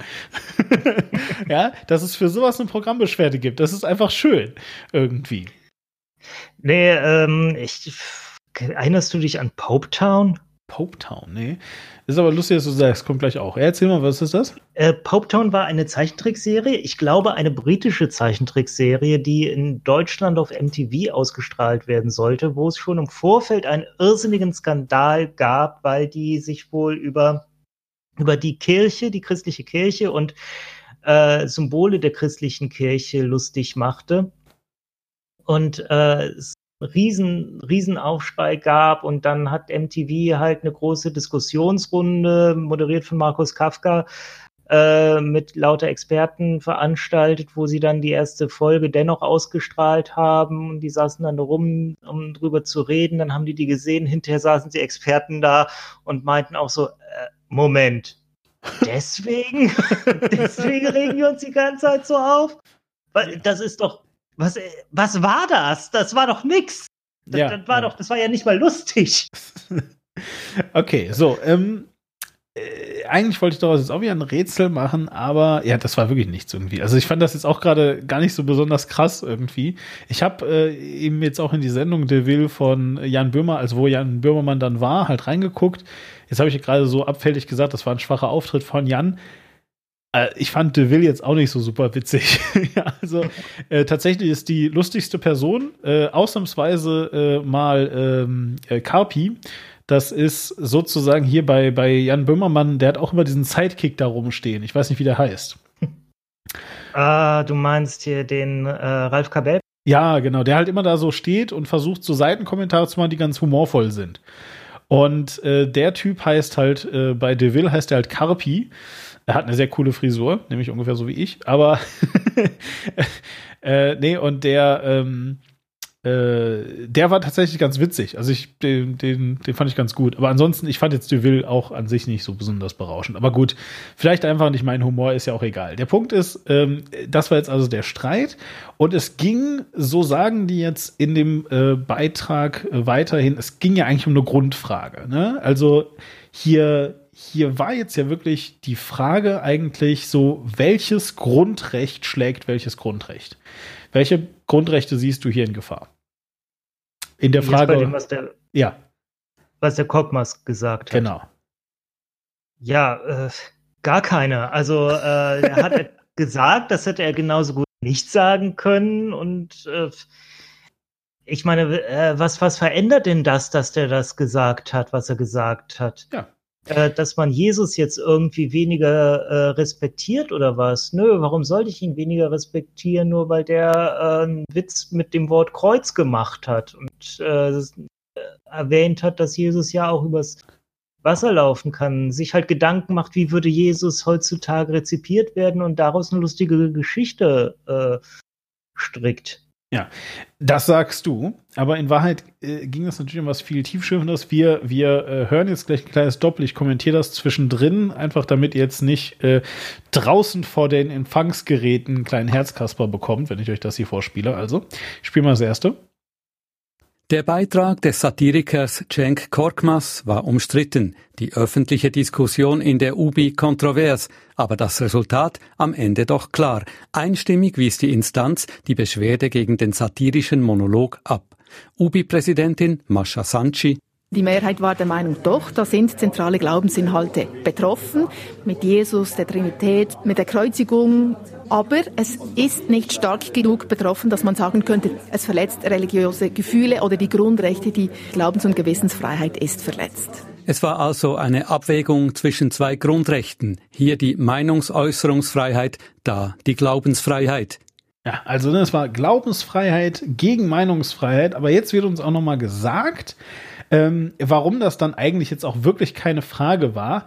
Äh, denn, also es ist ja eigentlich jetzt gar nicht so, dass es wirklich um Jesus ging, sondern es ging ja eigentlich nur um was ganz anderes. Ja, und zwar um Folgendes. Jesus als Influencer, der für Kreuzfahrten wirbt und gar für ein Nagelstudio, das sei in dieser satirischen Zuspitzung erlaubt, so Sanchi. Denn es sei Korkmaz nicht darum gegangen, Jesus oder den christlichen Glauben ins Lächerliche zu ziehen, sondern sich über das kommerzielle Treiben der Influencer lustig zu machen. Und, ergänzt die UBI-Präsidentin, Die Kunstfreiheit fließt hier auch hinein. Auch Kunst muss nicht nur beschönigen, sondern darf auch schockieren oder traurig machen. Genau, also es ging eigentlich gar nicht um Jesus, es ging nur um Influencer. Ja, aber das ist, äh, das haben wir beim letzten Mal, als wir über Satire gesprochen haben, hört euch diese Sendung an, äh, von uns. Ähm, da haben wir ja genau das gesagt. Satire ist eben, dass äh, über etwas gesprochen wird mit dem Mittel, dass halt über was anderes gesprochen wird, das aber das meint. Also Satire äh, hat immer eine übergeordnete Bedeutung und das genau das hat Cenk Kosmas hier gemacht. Das war gute Satire. Ja. Ähm, so, kannst du dir vorstellen, wer das anders sieht? Äh, der Papst. Nee, nicht der Papst. Der, der hat sich ausnahmsweise bedeckt gehalten. Ähm, Ausnahmsweise. äh, nee, der Papst äh, geht in solche Unterhaltungen, die die meiste Zeit überhaupt nicht rein, glücklicherweise. Ja, äh, anders, anders gesehen hat, haben das natürlich die Gläubigen. Wir hören das jetzt hier mal. Anders war die Gemütslage bei Hermann Vogel, der zusammen mit 50 Mitstreitern Beschwerde gegen den Beitrag eingereicht hat. Also wenn ich, wenn ich da ehrlich sein will, habe ich das so erwartet, weil die UBI die rechtliche Seite angesehen hat. Nur dünkt mich, es gibt da noch eine andere Seite. Es gibt, es gibt noch eine emotionale Seite und die wurde überhaupt nicht berücksichtigt. Was hat der Don gesagt? Jetzt hört mal auf. Also hier, ne, falls ihr euch jetzt hier, äh, also das kann ich euch ja mal ganz kurz, ist ein kleiner Schwank aus der Schweizer äh, Gesprächskultur. Was ihr hier gerade hört, ist nicht Dialekt, sondern das ist das sogenannte Bundesratdeutsch. also das ist äh, immer dann, wenn Leute versuchen, Hochdeutsch zu sprechen und einen sehr, sehr starken Akzent haben. Genau. Äh, ja, also er hat einmal gesagt. Das nennt man Bundesratdeutsch. Das finde ich ja schön. Wahrscheinlich, weil die Politiker bei euch dann versuchen, um halt äh, allgemein verständlich zu sein, dann Hochdeutsch zu reden, ja? Äh, tatsächlich äh, geht, glaube ich, also das war auch einer der besseren Witze bei DeVille. Übrigens, der wieder von Carpi kam. Ähm, da hatten sie an irgendeinen Schweizer Politiker, den ich jetzt nicht kenne, weil ich das halt nicht so sehr verfolge, äh, hier, aber auf jeden Fall, sie hatten halt irgendeinen so Schweizer Politiker gezeigt, der äh, nicht sehr gut Englisch kann. Also der also richtig sich bei Englisch einen abgebrochen hat und dann mitten, während er also versucht, irgendwie einen englischen geraden Satz rauszubringen, äh, ins Französische wechselt. Und dann eben sagt, dass er wesentlich besser Französisch spricht, halt auf Französisch. Ne? Und das wird am Ende von Kabi dann kommentiert mit, na, also dafür, dass er Bundesrat ist, spricht er aber gut Französisch. also ich gehe ehrlich gesagt davon aus, dass das so ein Meta-Witz ist, der darauf basiert, dass äh, wir natürlich ein quasi drei- oder eher viersprachiges Parlament haben und äh, du halt eben andauernd äh, mit Leuten konfrontiert bist, die nicht alle vier Sprachen perfekt können. Also und deswegen ne, machen sich da natürlich dann äh, Leute immer über die jeweilige Sprache lustig, die äh, und dann ist es halt Bundesrat Französisch, Bundesrat Deutsch und so weiter. Also ich gehe mal davon aus, dass es das ist. Aber ich bin mir nicht sicher, ob das wirklich der Witz ist. Vielleicht verstehe ich ihn auch einfach nicht, weil ich kein Schweizer bin. Mal gucken. Ich äh, halte euch da auf dem Laufenden, was der Witz ist. Aber ihr könnt nicht behaupten, dass ihr hier nichts lernt. Ja, ganz genau, so ist das. so, und jetzt äh, letzte, letztes Rätsel für dich, lieber Quink. Was glaubst du denn, was jetzt dieser gläubige Mensch von der, der Herr Vogel, ich weiß gar nicht mehr, wie er im Vornamen hieß, der Herr Äh, Vogel. Hermann, glaub ich. Hermann, ja, äh, der Herr Vogel. So. Ähm, was glaubst du denn, was der für angebracht halten würde durchaus? So als satirischen Humor und so. Wenn es jetzt um Glauben geht. Äh, wenn man sagen würde, Jesus als Influencer äh, gründet die Kirche neu. Ja, nee. Nee. Nee, weil Witze mit Jesus gehen ja nicht. Sind nicht, nicht gut. Ach so. Ach, das, äh, okay. Also das darf nicht witzig sein. ähm, Okay, okay. Nein, nein, es geht nicht darum, dass der Witz nicht sein darf, sondern Jesus darf nicht sein. Also Jesus geht nicht, haben wir jetzt gerade gelernt. Was geht denn? okay. Wir, wir dürfen nicht mehr über Jesus, Jesus, reden. Bitte vergesst, dass es Jesus gab. Ich glaube nicht, dass es das ist, was er sagen wollte. Aber ja, ihr könnt auch vergessen, dass es Jesus gab. Okay, ich löse auf. Äh, hier ist was, was völlig okay wäre. Und das hat mich tatsächlich ein bisschen überrascht, muss ich sagen. Äh, ich spiele das mal ab. Von mir aus kann man Satire machen über Menschen, also über den Papst, über die Bischöfe von mir aus, über die Pfarrherren. Da habe ich überhaupt kein Problem. Aber Jesus ist ein Teil der göttlichen Dreieinigkeit und da besteht für mich eine Grenze. Ja, also er zieht eine ganz klare Grenze. Über Menschen äh, Satire machen, völlig okay. Über Fantasy-Figuren nicht. Okay. Ja, äh, ist ja für ihn keine Fantasy-Figur. Muss man ja ein bisschen in seiner Erlebniswelt dann schon sehen, um zu verstehen, was er da sagen will. Aber Ich wollte ja auch nur jetzt so einen fiesen, krassen Spruch bringen, damit jetzt alle Menschen, die hier zuhören und äh, die gläubig sind, mir jetzt böse Kommentare schreiben, weil ich kriege ja die Kommentare. Außerdem kriege ich dann vielleicht wieder irgendeinen coolen, lustigen Kommentar, der irgendwie mir nicht so richtig einleuchtet. Mal ich sehen. bin immer dafür, äh, auch gläubige Menschen äh, ein Stück weit zu respektieren, solange sie auch uns, uns respektieren. Und dazu gehört halt auch zu respektieren, ja kommt, wir, wir gehen jetzt nicht und streichen irgendwas aus den Bibeln oder schreiben da rein, äh, äh, würde heute Kreuzfahrten verticken. Das tun wir nicht, sondern äh, das ist ein Witz. Wir wissen alle, das ist ein Witz. Wir wissen alle, das äh, hat nichts mit dem eigentlichen Jesus, wie in der Bibel steht, zu tun. Lachen wir einmal kurz. Das hält Jesus auch für uns aktuell. Das heißt, er ist weiterhin in unserer Kultur präsent und wir reden über ihn. Getan hat, wofür er steht. Also freut euch doch. Und ich gehe, Kacke. genau, und ich gehe äh, da mit Holger Klein, der wiederum mit Serdar Somuncu geht und sage, jede Randgruppe hat das Recht, dass man sich über sie lustig macht. so. Holger Klein geht mit Serdar Sumunchu. Weiß die Kater das? Das und viele weitere Fragen klären wir im nächsten Postcast, wenn ihr äh, wieder einschaltet oder so. Nein, ähm, also jedenfalls, das war für mich jetzt einfach so der äh, so, so das Ding. Ich habe mich einfach ähm, tatsächlich natürlich gefragt, deswegen habe ich es mitgebracht, ob das in Deutschland überhaupt zur Sprache gebracht würde heutzutage. Ich glaube, Deutschland ist mittlerweile echt so säkulär. Also dieses, du weißt schon, dieses äh, äh, christliche Abendland, was Pegida gern schützen würde. Ne? So, ich glaube tatsächlich, dass Pegida keinen einzigen, keine einzige Programmbesch äh, Programmbeschwerde deswegen schreiben würde. Ja. Ähm, und ich fand es tatsächlich deswegen interessant, dass das offensichtlich 2019 hier in der Schweiz immer noch ein diskutiertes Thema ist.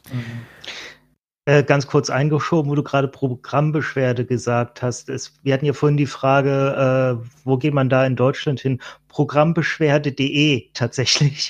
und da super. kann man dann zu jeglichen Programmen, auch zu den privaten, seine Beschwerde einreichen und Ja. das wird an die entsprechende Stelle weitergetragen. Ausgezeichnet. Also, ne, wenn ihr jetzt ähm, äh, eine Programmbeschwerde zum Postcast habt, einfach auf programmbeschwerde.de gehen und, und dann, und dann äh, da hinschreiben, dass ich ganz, fies, ganz ein fieser Möb bin und was ich mir eigentlich einbilde, über Jesus zu reden. Und zu sagen, er sei eine Fantasy-Figur. Das geht natürlich nicht. Ja. Also, genau. War er ja auch nicht. Es gab ja einen historischen Jesus. Also äh, das basiert ja auf etwas, was passiert ist. Ja, ich habe ich habe aufgehört, da äh, Track zu halten. Also weißt du, jedes Mal, wenn ich jedes Mal, wenn mir das jemand sagt, dann dann denke ich mir, ah echt, es gab den, dann gibt's jede Menge äh, Sachen. Ja, ja, den gab's und hier ne und dann zwei Wochen später sage ich so, ja, aber den gab's ja wirklich. Und dann kommt immer das was? Nein, das ist voll umstritten und niemand weiß das so genau. Und dann denke ich mir immer so, weißt du, am Ende ist es mir eigentlich wirklich Wurst. Ja, weil für mich macht es absolut keinen Unterschied. Ähm, ich äh, bin jetzt auch dem christlichen Grau Glauben, Glauben, dem christlichen Glauben nicht äh, super kritisch eingestellt gegenüber oder so. Ich äh, bin selbst, äh, ich bin selbst sowohl getauft als auch äh, zur Kommunion und zur Firmung gegangen. Ich bin nämlich katholisch getauft. Ähm, ähm, ja, aber trotzdem bin ich halt aus der Kirche ausgetreten und mache da auch nichts mehr und das ist auch okay, weißt du? Und wenn ihr, meint, dass das anders sein muss, dann macht ihr das. Alles gut. Ja, Dito, ich bin evangelisch aufgewachsen, äh, bin auch konfirmiert. Bei uns heißt es ja Konfirm Konfirmation. Äh, und bin aber vor, äh, ich weiß gar nicht, fünf Jahren oder so bin ich jetzt ausgetreten. Ja. Einfach so mit der halt. Begründung so, ja, also ich habe nichts gegen die, die machen, äh, machen ein paar furchtbare und ein paar sehr nette Sachen, aber das ist wie mit dem äh, Bundesverein der Ornithologen. Ich, das, die machen auch nette Sachen, aber warum sollte ich da Mitglied sein und denen je, jeden Monat Geld überweisen? Ich äh, fange nichts mit denen an und die sollen ja ihren Kram machen, aber die sollen mich doch rauslassen. Ja, und noch dazu muss man eben jetzt wirklich sagen, und das glaube ich, kann man safe behaupten, die Kirche ist halt nicht das Christentum. Ne? Also das ist, sind immer noch zwei Institutionen, beziehungsweise das Christentum ist eben genau keine Institution, sondern eine Glaubensrichtung. Ihr könnt auch Christen sein oder Muslime oder was auch immer, ja, aber vor allem auch Christen sein, ohne in der äh, Kirche Mitglied zu sein. Ihr dürft dann, glaube ich, irgendwie nominell da nicht mehr rein. Aber kann euch auch keiner davon abhalten, weil es gibt keinen gläubigen Ausweis. Äh, ich glaube, wenn, wenn ihr dann irgendwie äh, katholisch ähm, oder evangelisch heiraten wollt, äh, dann wird man danach äh, fragen, aber naja. Äh, Ihr müsst dann äh, während der Zeremonie das Glaubensbekenntnis mitbeten. Das reicht denen dann. Ja, genau. Ja, also, ihr wisst Bescheid. Ähm, äh, in der Schweiz immer noch heiß diskutiert die Frage, ob man sich über Glauben lustig machen darf. In Deutschland äh, gerade heiß diskutiert, ob man sich über Greta lustig machen darf. Ein Schelm, der Böses dabei denkt. Nein, ich fange jetzt nicht an. Ich weiß, es gab diese Diskussion, ob Greta heilig zu sprechen ist, aber das machen wir jetzt nicht mehr. Ähm, es gab durchaus viele, die enttäuscht waren, dass sie jetzt nicht den Friedensnobelpreis bekommen hat. Ja, ja, ich weiß. Ähm, ja, wo ich denke, lass sie doch, die ist doch noch ganz am Anfang. Ja, eben. Und ich meine, meinem Ernst, sie ist noch viel zu jung, um einen Drohnenkrieg irgendwie vom Zaun zu brechen ja. jetzt. genau. okay. Ich meine, wer weiß noch, was noch kommt. Vielleicht wollen wir ihr am Ende überhaupt keinen geben. Richtig. Vielleicht sind wir noch froh. Richtig, genau. Denkt an Obama. Denkt, ja. Thanks, Obama. so. Okay. Ähm, ich würde sagen, an dieser Stelle verabschieden wir uns äh, aus dem Postcast. Ähm, es ist viel reichhaltiger gewesen, als ich dachte, Quink. Ja, wir können vielleicht ganz kurz, weil gerade kommen hier bei mir die Eilmeldungen. Vielleicht einfach nur ganz kurz deine Meinung sagen. Michael Bloomberg äh, amtiert jetzt, äh, amtiert jetzt, der kandidiert jetzt offen, äh, offiziell für das Amt des Präsidenten. Und zwar wird er sich bei den Demokraten da, äh, um die Kandidatur bewerben. Was findest, wie findest du das? Wer ist Michael Bloomberg? Kennst du den TV-Sender Bloomberg? Mm, du meinst Bloomberg? Ach du Scheiße. Ja. Ach, äh, okay, krass. Also, also krass. Das ist doch hier der, der über den sich gerade alle so lustig machen wegen Okay Boomer. Äh, ging das von ihm irgendwie aus? Nein, das ging nicht von ihm aus, aber irgendwie, äh, ich glaube. Okay, Bloomers sagen da ein paar, ja. Ja, Bloomers auch, aber ja, egal, äh, Ascot. Ja, okay, krass. Okay, ja, und der bewirbt sich jetzt. Was sind seine, ja, okay, äh, äh, ich weiß nichts über ihn, aber äh, er klingt nach einem sehr konservativen Demokraten.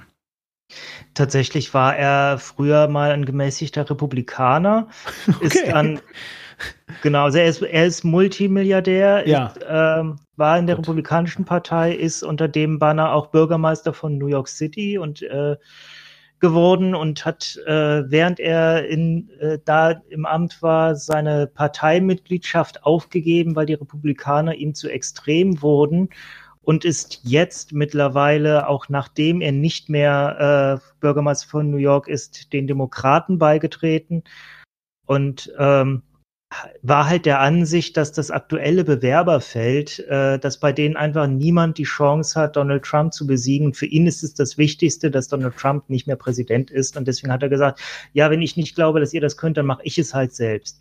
Er ist als ähm, als Politiker der Finanzwelt natürlich sehr nah als Multimilliardär äh, wundert einen auch nicht, weil in New York sind die halt alle ansässig und deswegen würde auch gerne unter anderem von mir mit den Clintons verglichen, bei denen, äh, die ja auch ihren, obwohl sie nicht von dort kommen, aber ihren Hauptsitz in New York haben, sogar New York City und ähm, und eben auch der Finanzwelt immer relativ nahe standen.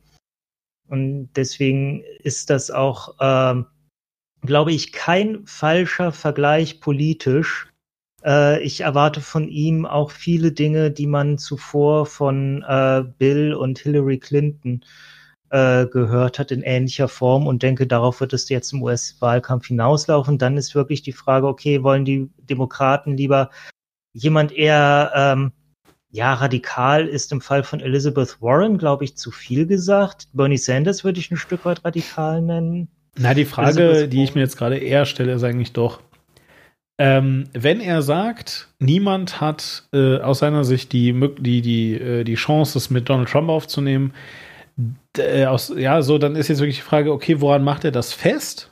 Ähm, und das Einzige, was ich bisher bei den Demokraten noch nicht genug sehe, um, also wenn man jetzt einfach sagt, so, man, man muss Donald Trump irgendwie mit seinen eigenen Waffen schlagen, wäre äh, absolut unzusammenhängender ähm, äh, Extremismus. Wenn er das äh, hm. mit auf die Bühne bringen möchte, ähm, würde ich gar nicht sagen, dass er keine Chance hat. Ich fürchte aber, das will er nicht. Und wenn er meint, dass er, wie du das jetzt von mir aus so Clinton-mäßig oder so, oder so, so Joe Biden-esque da vorbeikommen will, pff, ja, gut, ich meine, ihm schad's halt nichts, ja, ist am Ende gut für seine Publicity, aber ich glaube, ich kann mir nicht vorstellen, dass er dann da wirklich zum äh, Kandidaten äh, gewählt wird. Aber das kann ich erst sagen, wenn ich mal eine Rede von ihm gehört habe oder mal generell seine Thesen oder so. Also er hat auf jeden Fall das meiste Geld hinter äh, seiner Kampagne. Ja, daran wird es nicht scheitern, ja, äh, jetzt. Aber ja. was ich halt eben, eben, eben meine, ist halt einfach, also ich meine, am Ende wird er auch sich den, den, den Wahlen stellen müssen, ja.